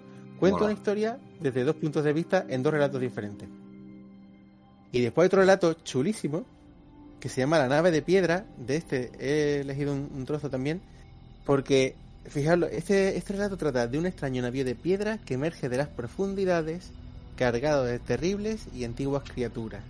¿De qué nos O sea, suena en este relato, claro, claro, está esbozando la existencia de criaturas que pueden emerger por accidente y que incluso hay una invocación que escuchan los marineros, una invocación que él transcribe, ¿no? Como guastí, guastí, ar, ar. Vamos, es que me cachulo. Ojalá sean profundos. Mm. Ojalá sean profundos, tío. Y, y es un relato muy interesante por el uso que hace de la oscuridad. Eh, eh, este- el trozo que he destacado eh, es un trozo en el que van en una barca, solamente tienen una linterna y en ese momento se arrepienten de solamente llevar una luz, ¿no? Porque durante todo el relato eh, el juego que hace con la oscuridad y con lo que perciben los personajes es de es verdaderamente magistral, ¿no? Mm. Bueno, eh, Y, Farero, eh, tienes una cosa que apuntar. ¿Esto qué pasa? Sí, eh, no, eh, pues estaba pensando que eh, justo al hilo de lo que decíamos aquí de, de Karnaki antes, ¿no? Como detective de lo sobrenatural, que está más emparentado pues con un, con un ¿cómo se llama? Con un John Silence, ¿no? De, de Blackwood, o quizás con estos cuentos también que son un poco más fantásticos. Eh, casi todos los cuentos de Hodgson, eh, por lo que yo he estado leyendo, están relacionados con ese cuento de miedo más materialista, que lo que hace es recurrir a los últimos avances que, de la ciencia para racionalizar terrores más arcaicos, ¿no? Y aquí pues no conocemos muchos detalles de su vida, más lo que ya se está comentando, Mm. eh, pero sí lo hemos dicho ya, ya varias veces, que era un hombre interesado en la ciencia en su momento, como le pasó en su momento a Lovecraft o a, o a muchos otros, ¿no? Y esto permea en su obra. Y yo, claro, cuando decíais antes lo de comentabas, ¿no? Y yo lo habíamos comentado en el programa anterior, que le puso las esposas a Houdini, pues digo, a lo mejor había ahí un cierto ataque a lo magufo, ¿no? no, no, aquí tienen que ser cosas científicas, no me vengas aquí con historias de, mago barato. Claro, claro. Pues molaría. Alex, adelante. Eh, sí, no, yo le quería preguntar a Juan, Luis por curiosidad las fechas del relato del que nos hablabas, por ver si es previo o posterior a la llamada de, de Cthulhu. O sea, básicamente me pregunto si si eh, si Lovecraft previo, ¿eh? son todos previos, ¿no? Son todos previos, sí, sí, sí. Vale, habla, Lovecraft habla de él en, en, en, cómo se llama, en joder, en cómo se llama la, la, hoy se me ha ido ahora el nombre, el nombre de la obra. ¿Cuál? El horror en la literatura, el horror en la literatura. Eso es, eso es. El, Lovecraft lo cita como referencia. Ah, vale, vale, vale. El, este, él, este hombre, toda su producción está entre 1903 y 1913. No recuerdo más. Ah, vale, claro, entonces sí, desde luego. Y, este relato en concreto yo creo que fue el, que inspiró probablemente a, Dagón, sobre todo a Dagón, pero a otras muchas cosas de Lovecraft. Ya, esto huele, esas bestias huelen a profundo, ¿eh? Yo no sé cómo huelen profundo, pero nosotros en la pescadería seguro que huele a profundo. Escamas y a, podredumbre. Te deseo que no lo averigües jamás, Aparicio. En tu velero seguro que hay algas que huelen similar. Algún profundo tiene que haber. Ojalá algún día en mi futuro velero me encuentre un profundo que me diga, hola, ¿quieres leerte, Alberto, la parte que tenemos aquí, eh, resaltada en, azul? Sí, sí, vamos, vamos allá. Vamos a adentrarnos una vez más en la mente retorcida del maestro Hudson. Dice así. Remamos sin dificultad durante tres o cuatro minutos, con el sonido del agua haciéndose cada vez más nítido en algún punto de la oscuridad. Adelante, a popa, un vago resplandor rojizo que atravesaba la noche y el vapor nos indicaba dónde estaba nuestra nave. Remábamos fácilmente cuando de pronto el remero de proa murmuró, Buen Dios. Inmediatamente después hubo un fuerte sonido agua salpicada sobre el costado del bote. ¿Qué pasa en la proa? preguntó el patrón con aspereza. Señor, hay algo en el agua que entorpece el remo, dijo el hombre. Dejé de remar y miré a mi alrededor. Todos hicieron lo mismo. Había más sonidos de golpes en el agua que llovió sobre el bote. Entonces el remero de proa gritó Algo me agarró el remo, señor. Pude advertir que el hombre que estaba asustado, y de pronto supe que un curioso nerviosismo me había invadido. Un temor incierto, incómodo, como el que provocaría el recuerdo de un cuento espantoso en un lugar solitario. Creo que todos los hombres del bote tenían una sensación similar. Me pareció en ese momento que un silencio indefinido, bochornoso, nos rodeaba, a despecho del sonido de los golpes sobre el agua y del extraño ruido de una corriente que sonaba en algún punto ante nosotros sobre el mar oscuro. Soltó el remo, señor, dijo el hombre. Bruscamente, mientras él hablaba, llegó la voz del capitán en un rugido. Remen todos hacia atrás. ¿Por qué demonios no pusieron una linterna en el bote? Atrás ahora. Atrás. Ahora mismo. Joder, la verdad es que es, es eh, metiéndote en situación y viéndote en esas. No me quiero ni imaginar el, el momento ¿no? de, de, pavor al que se ven sometidos estos personajes de, de Hudson y cómo lo maneja él con esa soltura.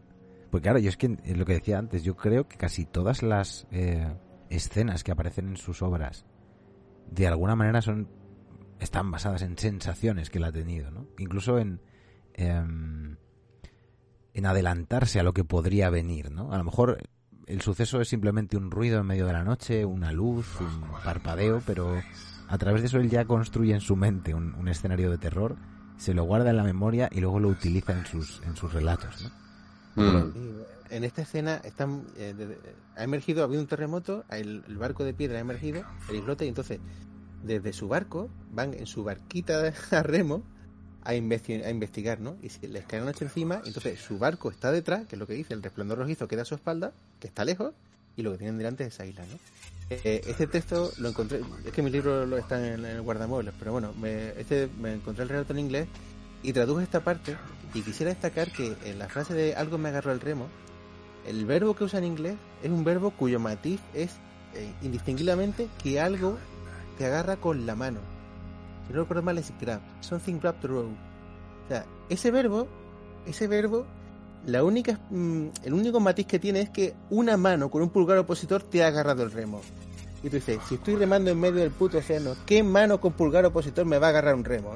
Entonces, ya es bastante inquietante. Fijaos cómo la elección de un verbo, claro, o sea, la elección de un verbo consigue tantas cosas, ¿no? Y yo, creo que eso en español no es tan, tan claro ese matiz de algo me agarró el remo, pero en inglés está perfectamente. Something grabbed the rope.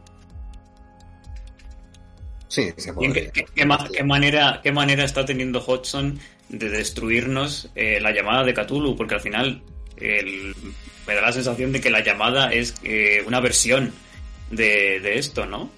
Hombre, tiene... el, propio, como el terremoto que, crea una, un islote, todo eso, ¿no? Estas referencias, mm. parece que, Lovecraft eh, se apropia, y no digo apropiar en el sentido negativo, pero que las toma, ¿no? Y, al final crea lo que conocemos nosotros como...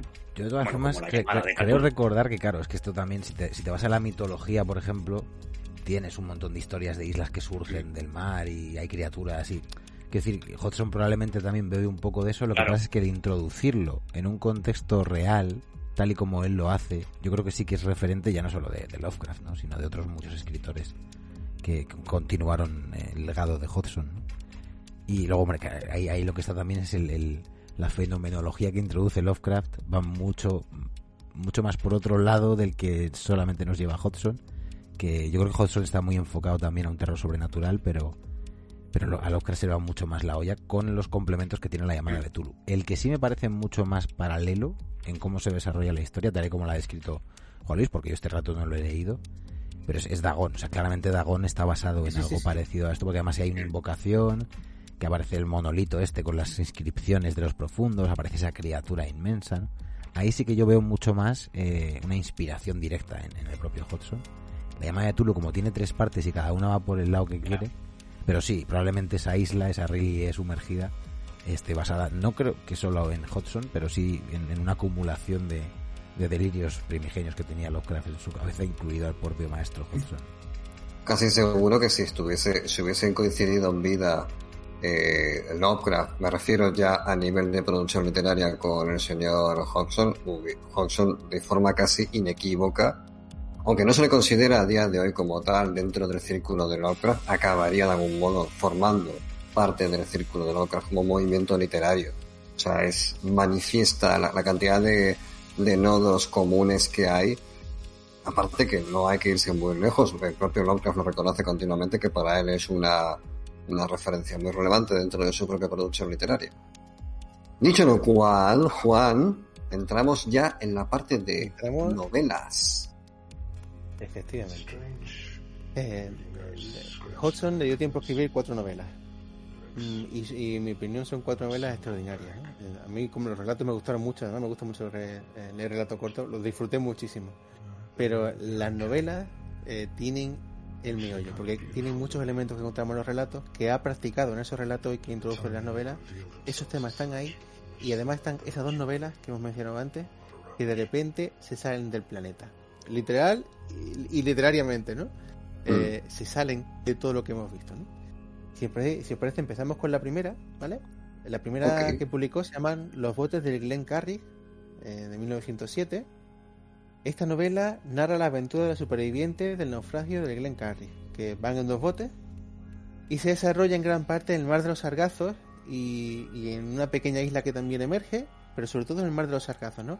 Allí volvemos a reencontrarnos con, ese mar, eh, con esos barcos arrastrados, atrapados por las algas, sobre los que, como al igual con sus relatos, eh, los supervivientes han ido construyendo estructuras defensivas, pero tú no sabes por qué, estructuras defensivas de qué. Pues esos barcos que ya están vacíos porque todos sus tripulantes han muerto, están llenos de estructuras para defenderse de algo que no se entiende muy bien, hasta que encuentran por fin un barco con tripulantes y se quedan a ayudarlos. ¿no? El, el, libro digamos que tiene dos partes, una parte en la que pisan esa tierra extraña que sale del fondo del mar y después la parte en la que entra en el mar de los sargazos. ¿no? Ese nos final un texto de la primera parte al que yo he llamado la gran fiesta del tentáculo, porque en este texto es donde encontramos eh, verdaderamente, quizás por primera vez, esa referencia al miedo tentacular, ¿no? Lo quiero Alberto porque es muy representativo. Sí, sí, tentacular. Pues sería el fragmento de los botes de Glen Carrig, ¿no? la gran fiesta del tentáculo, Sí. que dice así. Así, cada uno de nosotros fue testigo de la más ominosa visión, pues el valle a nuestros pies se cubrió de un enjambre de criaturas que se agitaban pálidas e infectas a la luz de la luna y se movían como gigantescas babosas, aunque sus siluetas no fueran las de tales criaturas, sino la de humanos desnudos, carnosos, arrastrándose sobre sus vientres. Aún así, sus movimientos poseían una velocidad engañosa, y entonces, sobre el hombro del contramaestre, descubrí que estas horribles cosas salían de la gran charca en el fondo del valle, y de repente me acordé de los extraños barcos de peces que habíamos visto nadando hacia la isla, pero que habían desaparecido antes de llegar a la orilla, y ya no me cupo ninguna duda de que habían entrado hasta allí a través de algún pasaje natural bajo el agua conocido por ellos. Y ahora pude entender mis impresiones de la noche anterior, en la que había visto una rápida agitación de tentáculos, pues estos seres poseían dos cortos y rudos brazos, cuyos extremos aparecían divididos en una odiosa y palpitante masa de pequeños tentáculos que se deslizaban bajo ellos conforme se movían. De la marinera. Joder. Sí. ¿Qué tentáculo? Están aquí los tentáculos. ¿no? El terror Alberto lleva tentacular. todo el programa esperando a que llegue esta sección. Que ya Efectivamente. es el horror tentacular, amigos. Que quien no se ha criado envuelto en él. Esta novela en concreto tuvo un, un camino bastante complicado de cara, bueno, como casi todas estas obras que a día de hoy hablamos como si fuesen incontestables dentro del mundo editorial y que son relativamente fáciles de conseguir. Fue publicada inicialmente en 1907 y hasta 1920 no se volvió a saber nada de ella. De hecho, unos silencios bastante profundos y fue a partir de 1970 cuando empezó a tener cierto nivel de reconocimiento a nivel, a nivel editorial general porque Valentine Books la incluyó en su colección Valentine Adult Fantasy Series, que fue cuando verdaderamente empezó a adquirir una relevancia que a día de hoy tenemos, eh, que entendemos de ella. Y bueno, pues eh, es una novela que yo particularmente no me he leído, ¿vale? Y de hecho la cubierta que encuentro por todas partes de este libro es justamente la de Valentine Books del 71. ¿Quieres añadir algo más al respecto? Y en español, Valdemar incluyó esta, este, los botes de Glen Carrig, Mm, los piratas de fantasma y la casa en el cofín del mundo en un libro que se llama La trilogía del abismo. Efectivamente. Y ahí fue yo donde los leí. Y a mí esta novela me impactó muchísimo. Eh, Me pareció una gran novela porque fue la primera, el primer acercamiento que tuve a la obra de Hodgson, ¿no? Y fue la primera vez que yo veía estos temas tratados de forma literaria, ¿no? El mar de los sargazos, esta escritura que hay en el fondo del mar. Eh, los botes de Carrig es una gran novela de aventura, ¿no? La recomiendo sin duda. Mm. Quiero leer una cosa breve y te doy paso, Miguel Aso, Bien. eh, de que escribe el Es propio... una pregunta breve. Ah, vale, sí, adelante. Sí, no, entonces, entonces, la trilogía del abismo son tres de las cuatro novelas de Hodgson. Vale. Os leo una cosa que escribió Lovecraft al respecto de esta novela en concreto. Y pone, Hodgson solo es superado por Blackwood a la hora de tratar con seriedad lo irreal. Pocos le pueden igualar a la hora de bosquejar la cercanía de fuerzas sin nombre y de acosadoras entidades monstruosas, simplemente con insinuaciones casuales o con sentimientos transmitidos tras el contacto con lo espectral y lo anormal. Esto lo escribió Lovecraft eh, justamente a, a colación del tema de la novela de los botes de Glenn Carrig. Bueno, En la escala de Lovecraft eso está muy alto. eso está muy alto. Hombre, Lovecraft con Blackwood tenía, era su crush. Blackwood, porque aparte, si no recuerdo mal, Blackwood eh, vivió y le sobrevivió a Lovecraft, porque creo que Sí, sí, sí. Blackwood falleció hacia los 60 más o menos. Sí, bastante, siendo bastante más mayor. Sí, sí. De hecho, hay, hay reoficciones de Blackwood en la BBC. Le dirás que, por pues, él si Creo es que que- suena esta clásica foto de él ya siendo mayor, de, de Blackwood, Mm. mirando con una mirada en intensísima a una cámara. terraza, Esa- ¿no? Puede ser. Sí, esa es, sí. Sí, Llegó, Sí. A hacer, llegó a hacer un programa de, de ficción sonora o de radioficción a la antigua usanza, ¿no? Con lecturas y En la demás. BBC y- creo que fue. Tenía un bozarrón el tío, ¿no? Todo- tenía mucha presencia vocal. Sí, sí, todo, todo Bueno. un caballero inglés. Totalmente, totalmente. Bueno, eh, continuemos, Juan. Muy bien, pues la segunda novela, eh, Los Piratas Fantasmas, en el que recupera algunos temas fantasmagóricos, digamos, relacionados con la navegación. Esta novela cuenta el último viaje del Morcestus, que según uno de los propios personajes, eh, según le dice al protagonista, tal como pone el pie en el barco, le dice, es un barco lleno de sombras. Eso te lo dice en las primeras frases de la novela, con lo cual ya te da el tono para ver. Eh, el- el- la novela está contada por el único superviviente del naufragio, casi como Moby Dick, ¿no? Y Mm. capta muy bien eh, lo terrible que es una tripulación que se deja llevar por el miedo, ¿no? Una tripulación que cae presa del pánico causado por esas extrañas sombras que poco a poco se van apoderando del barco. Eh, ya desde el primer párrafo, con ese marinero que le dice este barco está lleno de sombras, te introduce en esa atmósfera. Y luego, a través de los eh, diversos encuentros que se van dando con esos fantasmas, va creando y va haciendo ese crescendo de tensión en el libro y que va haciendo que los personajes estén cada vez más aterrorizados y que el hecho de que se caiga un candil provoca casi un motín en el barco por del miedo que tienen todos a hacer la guardia en ciertas zonas del barco, ¿no? Claro, lo que plasma muy bien Hodgson es la dinámica eh, de ese miedo entre una tripulación. El capitán de una versión oficial toma medidas para intentar tranquilizar a la tripulación, pero la tripulación no para de hablar. Y Hodgson cuenta muy bien en esa novela todos esos rumores y eso y, cómo la, la tripulación eh, habla a espaldas de los oficiales sin que les oigan, ¿no? Eh, diciendo, aunque intenten tomar estas medidas, no sirve de nada, estamos condenados. Y, esas conversaciones de marinero a espaldas de la oficialidad llenan gran parte del relato, ¿no?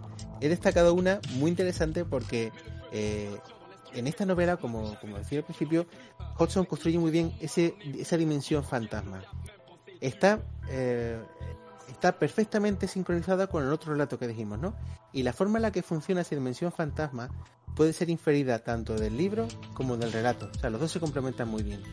Y si lees los dos textos, comprendes perfectamente cómo esa dimensión se relaciona con la nuestra y, y cuáles son las reglas de esos encuentros. Y he puesto de selección este párrafo porque es una conversación del protagonista con otro marinero y en el que empiezan a sospechar qué es lo que está ocurriendo realmente en el barco, ¿no? Si la quiere leer Alberto. Va, Vamos allá. Bueno, tengo una especie de teoría que me parece cabal. Un momento y un disparate al siguiente. Por supuesto podría estar mal, pero el único que me encaja con esas cosas que hemos tenido por aquí continúa, me dijo con un gesto de impaciencia. Bueno, creo que no hay nada en el barco que quiera dañarnos. No sé cómo explicarlo, pero si tengo razón, es el barco en sí la causa. ¿Qué quieres decir? dijo. ¿Que la nave está maldita después de todo? No, le contesté. Te he dicho que no lo está. Espera que acabe. Sobre la cosa que viste anoche. Dijiste que ascendió por la popa y pasó por encima del pasamanos, ¿verdad? Pues mira, lo que yo vi también salió del mar y luego regresó a él. Muy Ahí queda bueno. eso. Eh, una cosa importante sobre el tema de la trilogía esta es que verdaderamente mm, no hay un orden de lectura, ¿eh? Se pueden leer, se pueden abordar por cualquier Sí, se camino. llama trilogía porque son por la temática más que por otra Por cosa, pero no hay, no tiene ninguna vinculación argumental ni, ni, ni mucho menos. Eso es. ¿Qué pasa aquí, Juan? Más adelante en el relato atraviesan una extraña niebla y al otro lado todo parece, todo es igual pero diferente, como más brillante, ¿no? Ahí es cuando ya han entrado en esa dimensión fantasma. Es el punto en el que se tocan las dos realidades. Y, y bueno, la tensión desemboca en una escena final tremenda. ¿no? El paisaje es tan apabullante y tan visualmente detallado que parece increíble que se trate de un suceso imaginario, ¿no?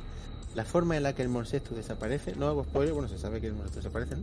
Pero la forma en la que ese barco desaparece para siempre eh, tiene una potencia literaria apabullante. No lo he puesto porque, bueno, sería revelar el final, ¿no? Pero recomiendo la lectura de esta novela, que es maravillosa. Y digo, el último capítulo, el ataque final al, al es acojonante, macho.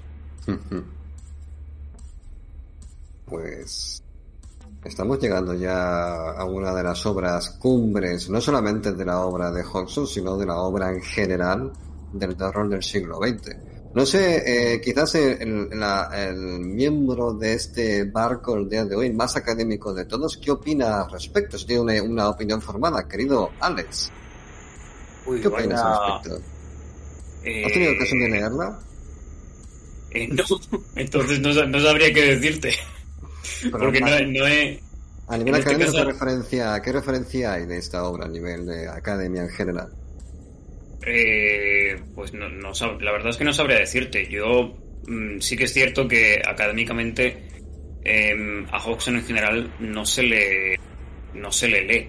Eh, pero bueno, igual que a Lovecraft, ¿no? Igual que a todos estos, digamos que, que la academia les tiene un poco mm, em, bueno, no sé si tirria, pero desde luego no, no, se, no se habla mucho de ellos o no se ha hablado mucho de ellos hasta ahora, al menos a un nivel mucho más mucho más técnico, porque sí que es verdad que se que no todos los, los Lovecraftianos, por así decir, y pre-Lovecraftianos, em, se empezó a hablar de ellos hace, pues yo qué sé, unos 20, 30 años, eh, pero nunca a un nivel a un nivel lo suficientemente relevante como para luego ponerlos en los libros de texto, ¿no? Entonces, y más o menos sabrías decirnos a qué se debe ese, esa llegada paulatina de...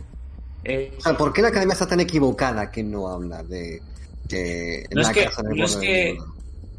No es que, no sé si, no sé si es que, no- que están equivocados, ¿no? Pero como que digamos, eh, la academia sigue, están equivocados. están equivocados, por supuesto, pero digamos que la academia sigue unas, unas normas eh, a Le la hora mandamos- de, le mandamos un de- saludo a la de academia. un- claro, un saludo, un saludo a la saludo a la academia, a mis jefes, sobre todo a mis jefes, que son la academia al fin y al cabo. Eh, y y es que me- es una cosa que yo también he pensado mucho, ¿por qué no se, por qué no se estudia esta gente? Y simplemente muchas veces se piensa que tienen muy poco componente, eh, bueno, que tienen poco interés porque innovan poco para su época. Mm. Eh, digamos que el, el principios de- del siglo XX se conoce como una época de vanguardias, o bien de vanguardias o bien de eh, hablar de los dramas de la Primera Guerra Mundial. Eh, entonces, si tú no estás específicamente hablando de una manera realista de la Primera Guerra Mundial o no estás haciendo vanguardia, no se te considera parte de, de principios del siglo XX, irónicamente, ¿no? A no ser que seas algo así tipo Drácula o... Pero puede que sea también muy- por eso, por esta calificación de literatura de evasión que siempre ha tenido, ¿no? Y que al final, Claro. al no hablar, como dices tú, tal cual, directamente del drama social, político, barra humano más realista, Claro. eh, ya no tienes interés, ¿no? Claro, o, o al, o al no hablar del drama más humano o al no experimentar con la, con la literatura a unos niveles... Claro, pero eso ahí, claro, eso, eh, no sé ¿no? si eso denota ahí que, que o bien la academia, eh, Dios la tenga en su gloria y todo, no se ha bajado a leer a, tal, pero joder, Lovecraft a su manera, por poner un ejemplo, Hodgson sí eran innovadores de nicho. Quizás es verdad que no eran innovadores a nivel formal o estilístico de la gran literatura, pero sí eran innovadores de nicho en cuanto a temas que se trataban. Y eso es una cosa que quizás no sea... Claro, pero mm, como al fin y al cabo eh, la academia bebe mucho de los formalismos, eh, pues eh, es difícil y, y de nuevo, esto ya, supongo que en Estados Unidos esto ya no se lleva, pero por lo menos en la academia europea o incluso británica, bueno, en, Brit- en Reino Unido seguro que se estudia, pero al menos en, en la academia más europea, ¿no? La que nos afecta hasta cierto punto a nosotros, em, digamos que bebe de un- un- unas tradiciones que no, no se paran a mirar estas cosas, simplemente no les parecen interesantes, entonces no hace falta incluirlas. ¿Y cuál Y- es el autor más cercano en espíritu para que la gente del podcast y del chat ahora mismo presentes digan, vale, esto lo ha incluido la academia, es un autor que se parece más o menos a esto de lo que hablamos el día de hoy? Uf, de principios del siglo XX. O no necesariamente, simplemente una referencia estilística. Bueno, por, por estilística, eh, el, el romantic- en términos de estilo, el romanticismo, eh, sin duda por el tono que, que tiene, el romanticismo de, de principios del, del 19, como referencia en cuanto a, a los componentes de las palabras. Y como decía antes, un poco también como referencia a, a la temática, podríamos llamar el realismo, pero una especie de casi de realismo mágico, ¿no? O Mm. una, una suerte de realismo mágico antes del, del, propio realismo mágico. Es lo más que se me ocurre como definir así sin, sin Vale, haberlo pensado mucho este autor. género. Uf, pones en un aprieto, ¿qué autor cogería yo? Em, es que yo te diría, por tono te diría Coleridge, pero, mm, pero él hacía poesía épica. Pero en cuanto a, a lo que más se me asemeja a mí es a, sin duda a, a Coleridge. Y de siglo XX, es que del siglo XX no te, académicamente no te podría decir porque tenemos o vanguardia o, o tenemos estos dramas sobre la muerte de, en, en la, en la Primera Guerra Mundial. Y por ejemplo, por poner una referencia quizás más elegante, Dunsani, por ejemplo, se podría considerar más de academia. Tampoco. No, no, Sani no es academia tampoco. ¿Por qué es que hay que academia ver- merece que le prendamos fuego ahora mismo? ¿Por qué no me, no me lo haces más fácil? la academia merece que le prendan Bueno, fuego desde hace muchos años. ya. O sea, ¿quieres salir en los, libros, en los libros de texto algún día? ¿Por qué no habláis de profundos en la academia? Joder, De hecho, de hecho, yo creo que, que es más fácil que metan a Hatcher en la academia que a, que a Lord Dunsany, ¿eh? No lo sé. ¿En serio? Eh, como, como parte de un canon para hablar, seguramente, seguramente, bueno, no sé. Tenemos Es que no va a ocurrir, no va, no va a ocurrir en ningún caso, no va a ocurrir en ningún caso. o No, es que me, me llama la atención porque, claro, la academia y, bueno, la academia y en general, el lector, bueno, hay como tres, hay tres puntas aquí, no es como un triángulo. Tenemos por un lado la academia, por otro lado los lectores y por otro lado el, el- lo que es el mercado editorial, ¿no? Cada uno va a su puta bola. La, la academia va estudiando lo que le interesa por ahí, el lector se cree que no quiere hacer la hostia y el sector editorial publica a Auronplay su última paja mental. Entonces es como claro, que tenemos cada uno, una cada gran, uno enorme... también. Le mandamos un cada saludo a Auronplay sus intereses. Sí, sí, sí, por supuesto. Y un saludo al sector editorial también desde aquí. Sí, sí, también. y un saludo al maestro Lovecraft. para que, para que tú seas incluido en la academia, ya sea póstumamente o, o en la academia contemporánea, digamos que las sensibilidades más filosóficas te tienen que aunar con las, filo- con las sensibilidades filosóficas de tu texto. Solo con lo Entonces- estético, supongo, claro. Claro, digamos, antes sí que era sobre todo con lo estético, pero ahora más, eh, ahora en la academia vivimos una época de, de estudios culturales o post estudios culturales en las que básicamente se analizan pues las cuestiones más filosóficas, por así decir, o, teóricas que, que mantiene un, que tiene un texto, ¿no? Es decir, cómo, cómo, yo qué sé, cómo se aplican las lógicas del poder al texto de no sé qué, según Foucault cosas así. O sea, es un ejemplo, pero hay, hay, hay miles y miles. Claro, si tu texto, eh, como, como Hodgson o como Dunsany o como quien sea, no se acerca a, a esas, eh, a esas filosofías que se están estudiando ahora, pues no vas a, no vas a encontrar un, un espacio en la academia. Y si antes tampoco lo hacían porque te excluían, porque no te parecías a la estética de turno, pues en ningún caso es, va a ser difícil que, que se te incluya. Y cuanto más tiempo pase de tu muerte, más, más, más difícil Y va a ser que, puede que tenga te también que ver con una, eh, no sé, con una eh, gusto mayoritario del público o decir, no, mira, al final, como está No. comprobado que la mayoría del público no lee, y esto es una realidad, y no lo ha leído nunca, no ha sido nunca el lector de Lovecraft ni el lector de Dunsany, eh, somos, somos, no somos legión en ese aspecto, ¿no?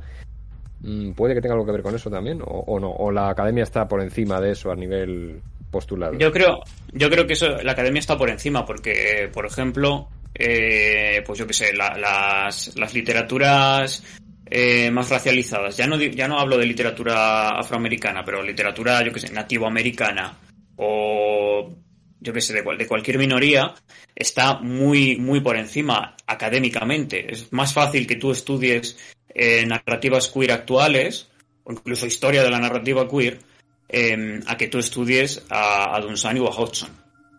En- y ya, ya no hablo de grado, sino ya en términos más especializados de máster o en cursos de doctorado. Es más complejo, sí que puede haber, y seguro que hay, y ha habido un montón de cursos o de artículos que hablan sobre Hodgson. Pero no es un, no es, digamos, algo que se esté fomentando que se aprenda. Tú luego como académico puedes hacer un artículo y bueno, pues igual se queda ahí. Yo exijo un programa que se llame Pregúntale a Alex, ¿vale? Y mm, como respondiendo, irnos cagando en la academia. ¡Me cago en la academia! Porque no sé cuánto.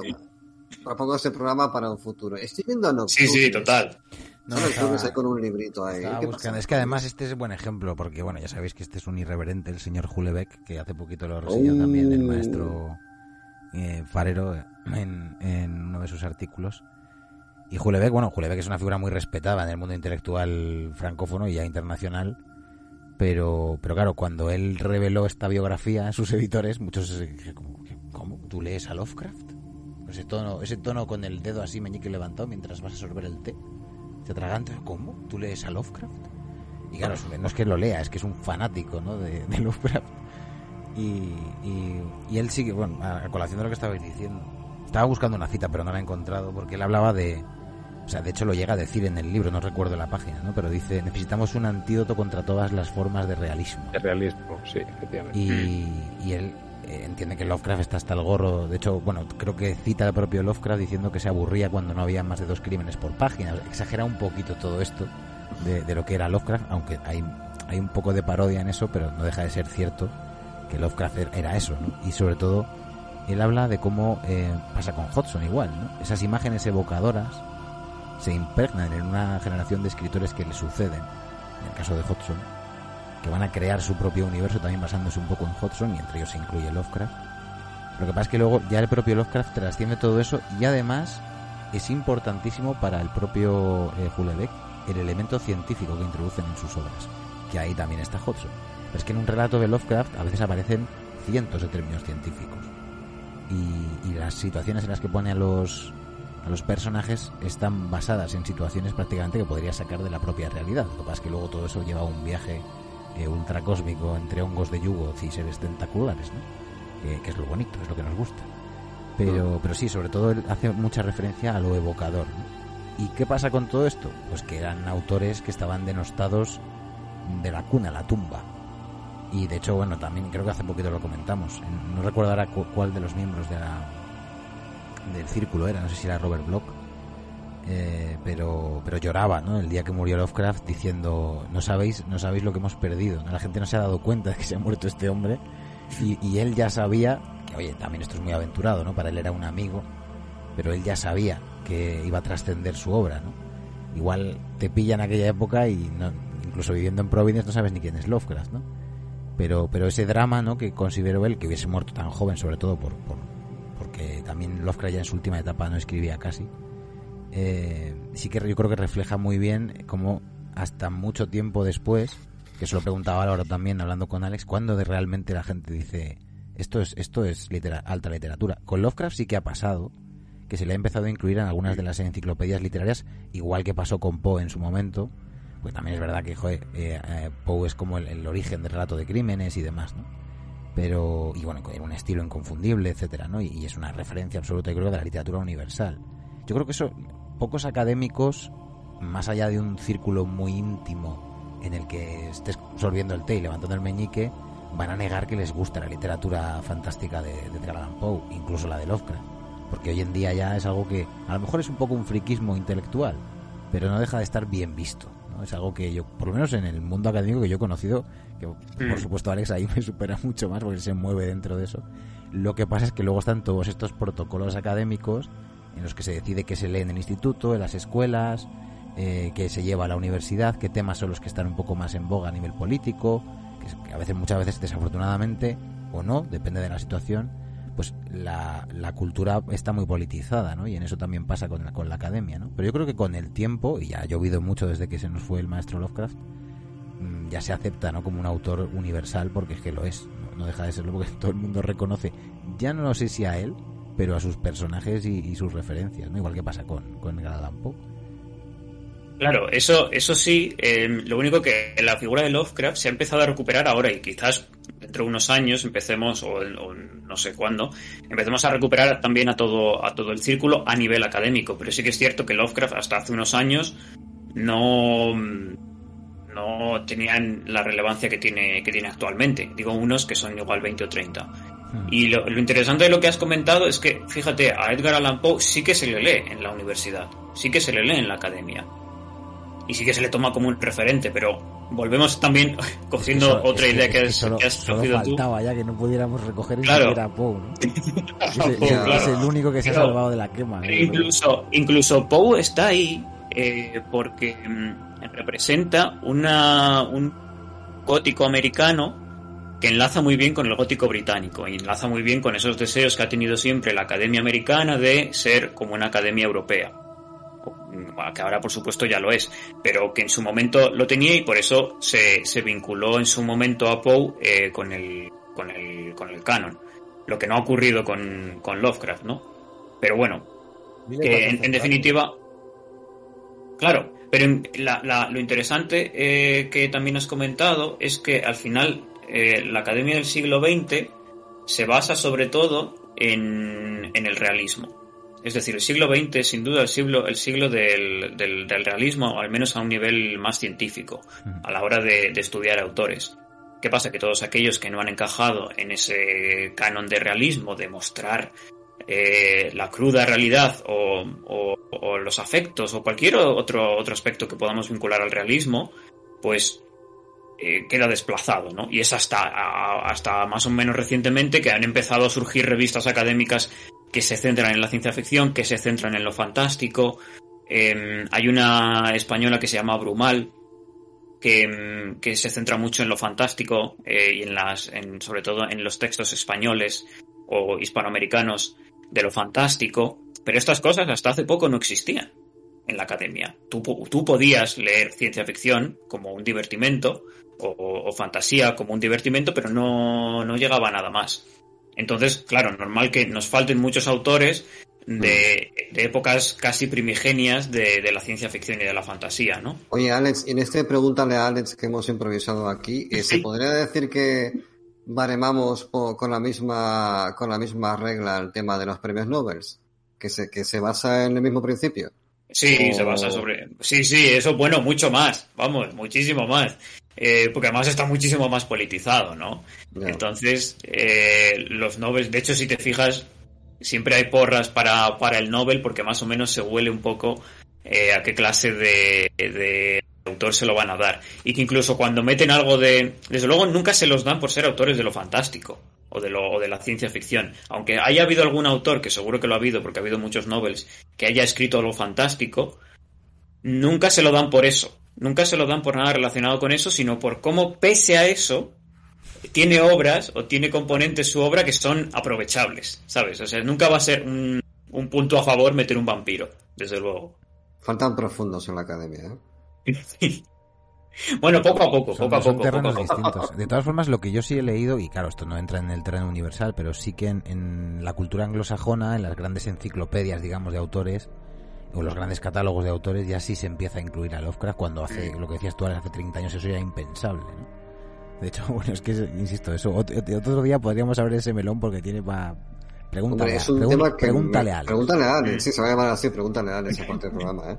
Eh, es que, aparte, es que tengo un montón de, de, de preguntas justamente por la disonancia que tengo con respecto a lo que yo habitualmente consumo o me, o me parece relevante con lo que verdaderamente en la academia y lo que se estudia es relevante. Son caminos que discurren no en paralelo, sino que se va cada uno al norte y al sur.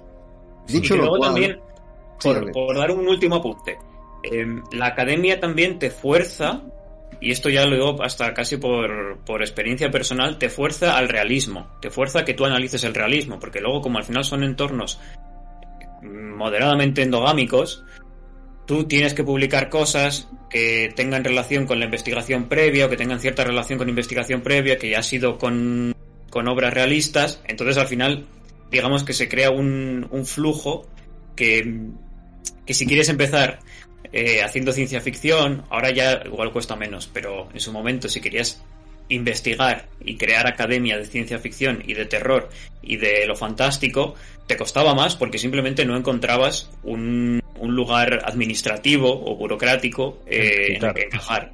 Claro, exacto. Y si no tienes citas, ¿cómo vas a publicar algo que no tienes que no tiene citas? Al final es un poco la pescadilla que se muerde la cola, ¿no? Y, y dices, bueno, pues tiro por realismo. Claro. Bueno, eh, muy interesante todo este tema, ¿eh? Dicho lo cual, hemos llegado al final de este programa de hoy. Eh, Juan, me parece que haremos un pedazo de cliffhanger con La casa en el borde del mundo, que es, en mi opinión, la obra más relevante de Hodgson. Nos vamos a volumen 3 con este tema Eh, habrá, pregúntale a Alex, no os quepa ninguna duda. Es un tema muy interesante. Así que eh, comentar un par de cositas antes de darle la batuta al señor Nocturnis. Se ha publicado el día de hoy, esto lo digo para la gente del chat hoy presente en el Twitch, el programa sobre literatura LGTBQ, eh, dirigido por el señor Miguel Aso aquí presente. Os dejo el link en el chat y simplemente comentar como pequeño, como pequeño dato promocional que el libro Códice Nocturno, la tercera parte de la saga Radiata, entra a imprenta mañana. Así que tendremos un programa. Aplausos, tendremos aplausos, amigos un pedazo de, de, de hype, por favor. Eh, claro, claro, claro. Haremos un programa especial Saga Radiata, Señor de los Caídos, Atlas Negro. Que ya era hora, que ya era hora. Atlas Rojo, sí, sí, haremos un especial, haremos un especial. Eh, cuando esté el libro en la calle, haremos un especial para que para abordar el tema. Pero bueno, el códice nocturno, sí, mi grosso. No, si me dejas decir, ya que estamos de novedades, mañana arranca el club de lectura de Atlas Negro. Tómalo. Así que. En el Discord. Eso es. Así que, eh, bueno, en Discord, eh, luego pasaré el link por ahí por si queréis pasaros. Pero bueno, que no sepáis. Así pues, Juan, ha sido un verdadero placer tenerte una vez más aquí con nosotros. Te, te imbuye la oscuridad. Creo que conforme hablábamos de la academia, la oscuridad se cernía a tu alrededor. y decías... encender la luz por si flasheaba la pantalla. La voz en la noche en realidad era la tuya, ¿no? Lo que estaba sonando. Claro. La del barquero ahí en, en el mar. Efectivamente, efectivamente. Ve la luz del faro ahora. Estoy enfocando para allí. hacia la oscuridad. De hecho, brilla la, o sea, la pared opuesta a mi ventana brilla de vez en cuando. A veces comparto un poco la luz, ¿eh? que no puedo quedármela toda. Me gustaría, pero. Eh, señor Farero, eh, ha sido un placer tenerte con nosotros. Como siempre, como siempre, Miguelazo, como siempre, un verdadero honor. Tenemos, por cierto, en, en, Ah, bueno, esto también es importante que lo comente ahora. El siguiente vuelo de cometa que se emitirá por Twitch será sábado, próximo sábado 10, ¿vale? En el Twitch del vuelo del cometa, ¿vale? Porque Alberto se tomará unas eh, merecísimas vacaciones de emisiones y cuando él regrese a, a el este mundo de los vivos. volveremos una vez más a este amado canal. Eh, mientras él esté de vacaciones, estaremos en el vuelo del cometa Twitch. Eh, Alex, y pregúntale a Alex que cómo, cómo se presenta, eh, pregúntale a Alex. ¿Cómo lo ves? Pues, eh, bien. Eh, va, va, a ser difícil de preparar, pero bueno, sí. Pues. Ah, no, no, no, no, no, no te prepares a nada, mí, porque te, no, pero bombardearemos lo que a quieras. preguntas. abordaremos salvajemente de forma que va a ser imposible que, que te prepares nada, porque de repente te del siglo XXV, ya te, estaremos, te, te pediremos ya opinión de lo que se va a anticipar de las tendencias dentro de cinco siglos. Vale, Efectivamente. vale, yo, yo contestaré lo mejor que pueda y si no, me lo inventaré y intentaré que sea interesante. Perfecto, Bien. eso es lo mejor que puedes hacer, me encanta. Y métele profundos. Eh, Albertito, que te veo ahí leyendo un libro, te doy a ti las amigos Sí, no, míos, me voy a despedir. Te preguntan por el chat cuándo vas a volver de vacaciones, por cierto. ¿eh? Sí que, bueno, ya lo dije el, el otro día, que no, no sé cuándo hice el directo, creo que fue ayer. Eh, que no, voy a estar currando eh, también y voy a estar pendiente porque probablemente me pueda adherir a algunos de los de los directos, pero no sé si podré host- hostearlos yo. Pero en principio sí que estaré otra vez, digamos, mm, haciendo Twitch y hosteando yo cuando, cuando esté otra vez en Bruselas, que será probablemente el, el 8, o a partir del 8 de agosto más o menos, 7, Vale. 8 de agosto, estaré otra vez aquí dándolo todo, ¿vale? Perfecto, perfecto, pues ya lo sabéis, eh, amigos y amigas del chat. Así pues, eh, Alberto, te doy la batuta. ¿Quieres hacer una lectura final, por lo que estoy viendo? Sí, no, ¿Estás quería solo, algo? es que, bueno, encontré- también mientras buscaba la otra cita, el- me encontré un trozo que es que, es que me, me hace gracia porque me parece, me parece idóneo para despedir, ya que el último tema que hemos tocado es, esto que, que nos han hecho con nuestros escritores, ¿no? El mundo académico, con los que nos gustan, ¿no? Con los que les gusta a la gente. Es, es un debate que se puede profundizar mucho, pero Hulebeck eh, describe aquí una situación curiosa, ¿no? Hablando de Lovecraft en este caso, ¿eh? no de Hodgson, pero bueno, yo creo que son herederos de, esa tradición ambos. Se puede extrapolar un poco esta opinión.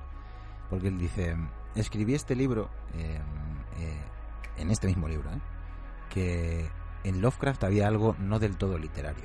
Luego tuve una extraña confirmación de tal sospecha. Durante las sesiones de firma de ejemplares de sus propios libros de Hulebeck, de vez en cuando la gente venía a verme, sobre todo gente joven, para que les dedicase el libro de Lovecraft, o sea, esta especie de biografía ¿no? que le escribe. Lo han descubierto a través de los juegos de rol, los CD-ROM, eh, las películas. No lo han leído, ni siquiera tienen la intención de leerlo. Sin embargo, y eso es lo curioso, quieren, más allá de los textos, saber más sobre el hombre y sobre la manera en que construyó su mundo. Probablemente, ese extraordinario poder de creador de universos, esa fuerza visionaria me impresionaron demasiado en su momento y me impidieron, es lo único que lamento, rendir un homenaje lo bastante cumplido al estilo de Lovecraft. Su escritura, por cierto, no se despliega tan solo en la hipertrofia y el delirio. A veces hay también en ella una delicadeza, una profundidad ominosa y luminosa, muy poco corrientes. Pues yo esto lo traslado también al maestro Hodgson, que en su sencillez y su magia que reside un poco eso que al final le toca la patata a la gente, ¿qué vamos a hacerle? O la cordura, ¿no? No sé ya casi que es peor o que es mejor. Y nos vamos a despedir haciéndole una raíz a Kitty, que creo que todavía está en directo y por aprovechar eh, que habrá gente que quiera seguir dándolo todo aquí en el Twitch. Os doy las gracias a todos por acompañarnos, a los que habéis estado en el chat, a Juan Luis, por, por supuestísimo, que nos ha vuelto a echar aquí un cable enorme. Y yo estoy deseando que llegue ya el siguiente Hodgson, porque es un autor que yo creo que siempre sorprende y hay que empujar a la gente a leerlo, porque suele, suele sorprender para bien. Eh, bueno, a mi graso, Alex, a Miguel, a mm, Álvaro, a, vuestros pies me quito el cráneo y ya sí que creo que hoy me despido hasta, hasta el próximo agosto, salvo que el maestro Aparicio me permite incorporarme a sus delirios en directo estas próximas semanas. Por supuesto, si tú un profundo como canje, eh, canjeas un profundo y te dejo pasar. El que no me quiero perder es, el que no me quiero perder es el de los vampiros, joder, a ver si puedo con ¿Los vampiros ¿cuándo, ¿cuándo, es? Os lo digo rápidamente para que os situéis más o menos en lo que nos prepara el destino. Tenemos el Vampiros de Eldritch es el primero de agosto. Para que os ah, bueno, yo creo que ahí, ahí sí que podré igual estar eh, en directo. Ya, ya veremos. Lo intentaré como, como sea. Y el, el 8 de agosto, habla que, ya que has leído a Beck el farero aquí presente nos va a preparar un programa sobre Lovecraft, según Beck Por Dios, Así que eso es necesario. preparar sus, preparar sus, por favor. Y Juan, ya hablamos para el siguiente Hodgson, ¿vale? despedirme con una última frase. Siempre. Por supuesto. Que sería lea Hodgson, el autor que la academia no quiere que leas. Ahora lo leeremos. para poner en la contracubierta de sus libros. Claro. Nosotros nos despedimos, ¿eh? voy a meter eh, en la salida. Adiós. Adiós. Este vuelo del cometa llega a su fin. Solo comentaros que podéis apoyarnos en iVoox, a través del cual generaremos contenido exclusivo orientado al aprendizaje literario. También podéis uniros a la parroquia a través de Patreon, en patreon.com barra vuelo del cometa. Formaréis parte de la comunidad que sostiene este podcast con derecho a participar en todas las iniciativas y sinergias que ahí se generan. Sin más que añadir, hasta el próximo vuelo del cometa.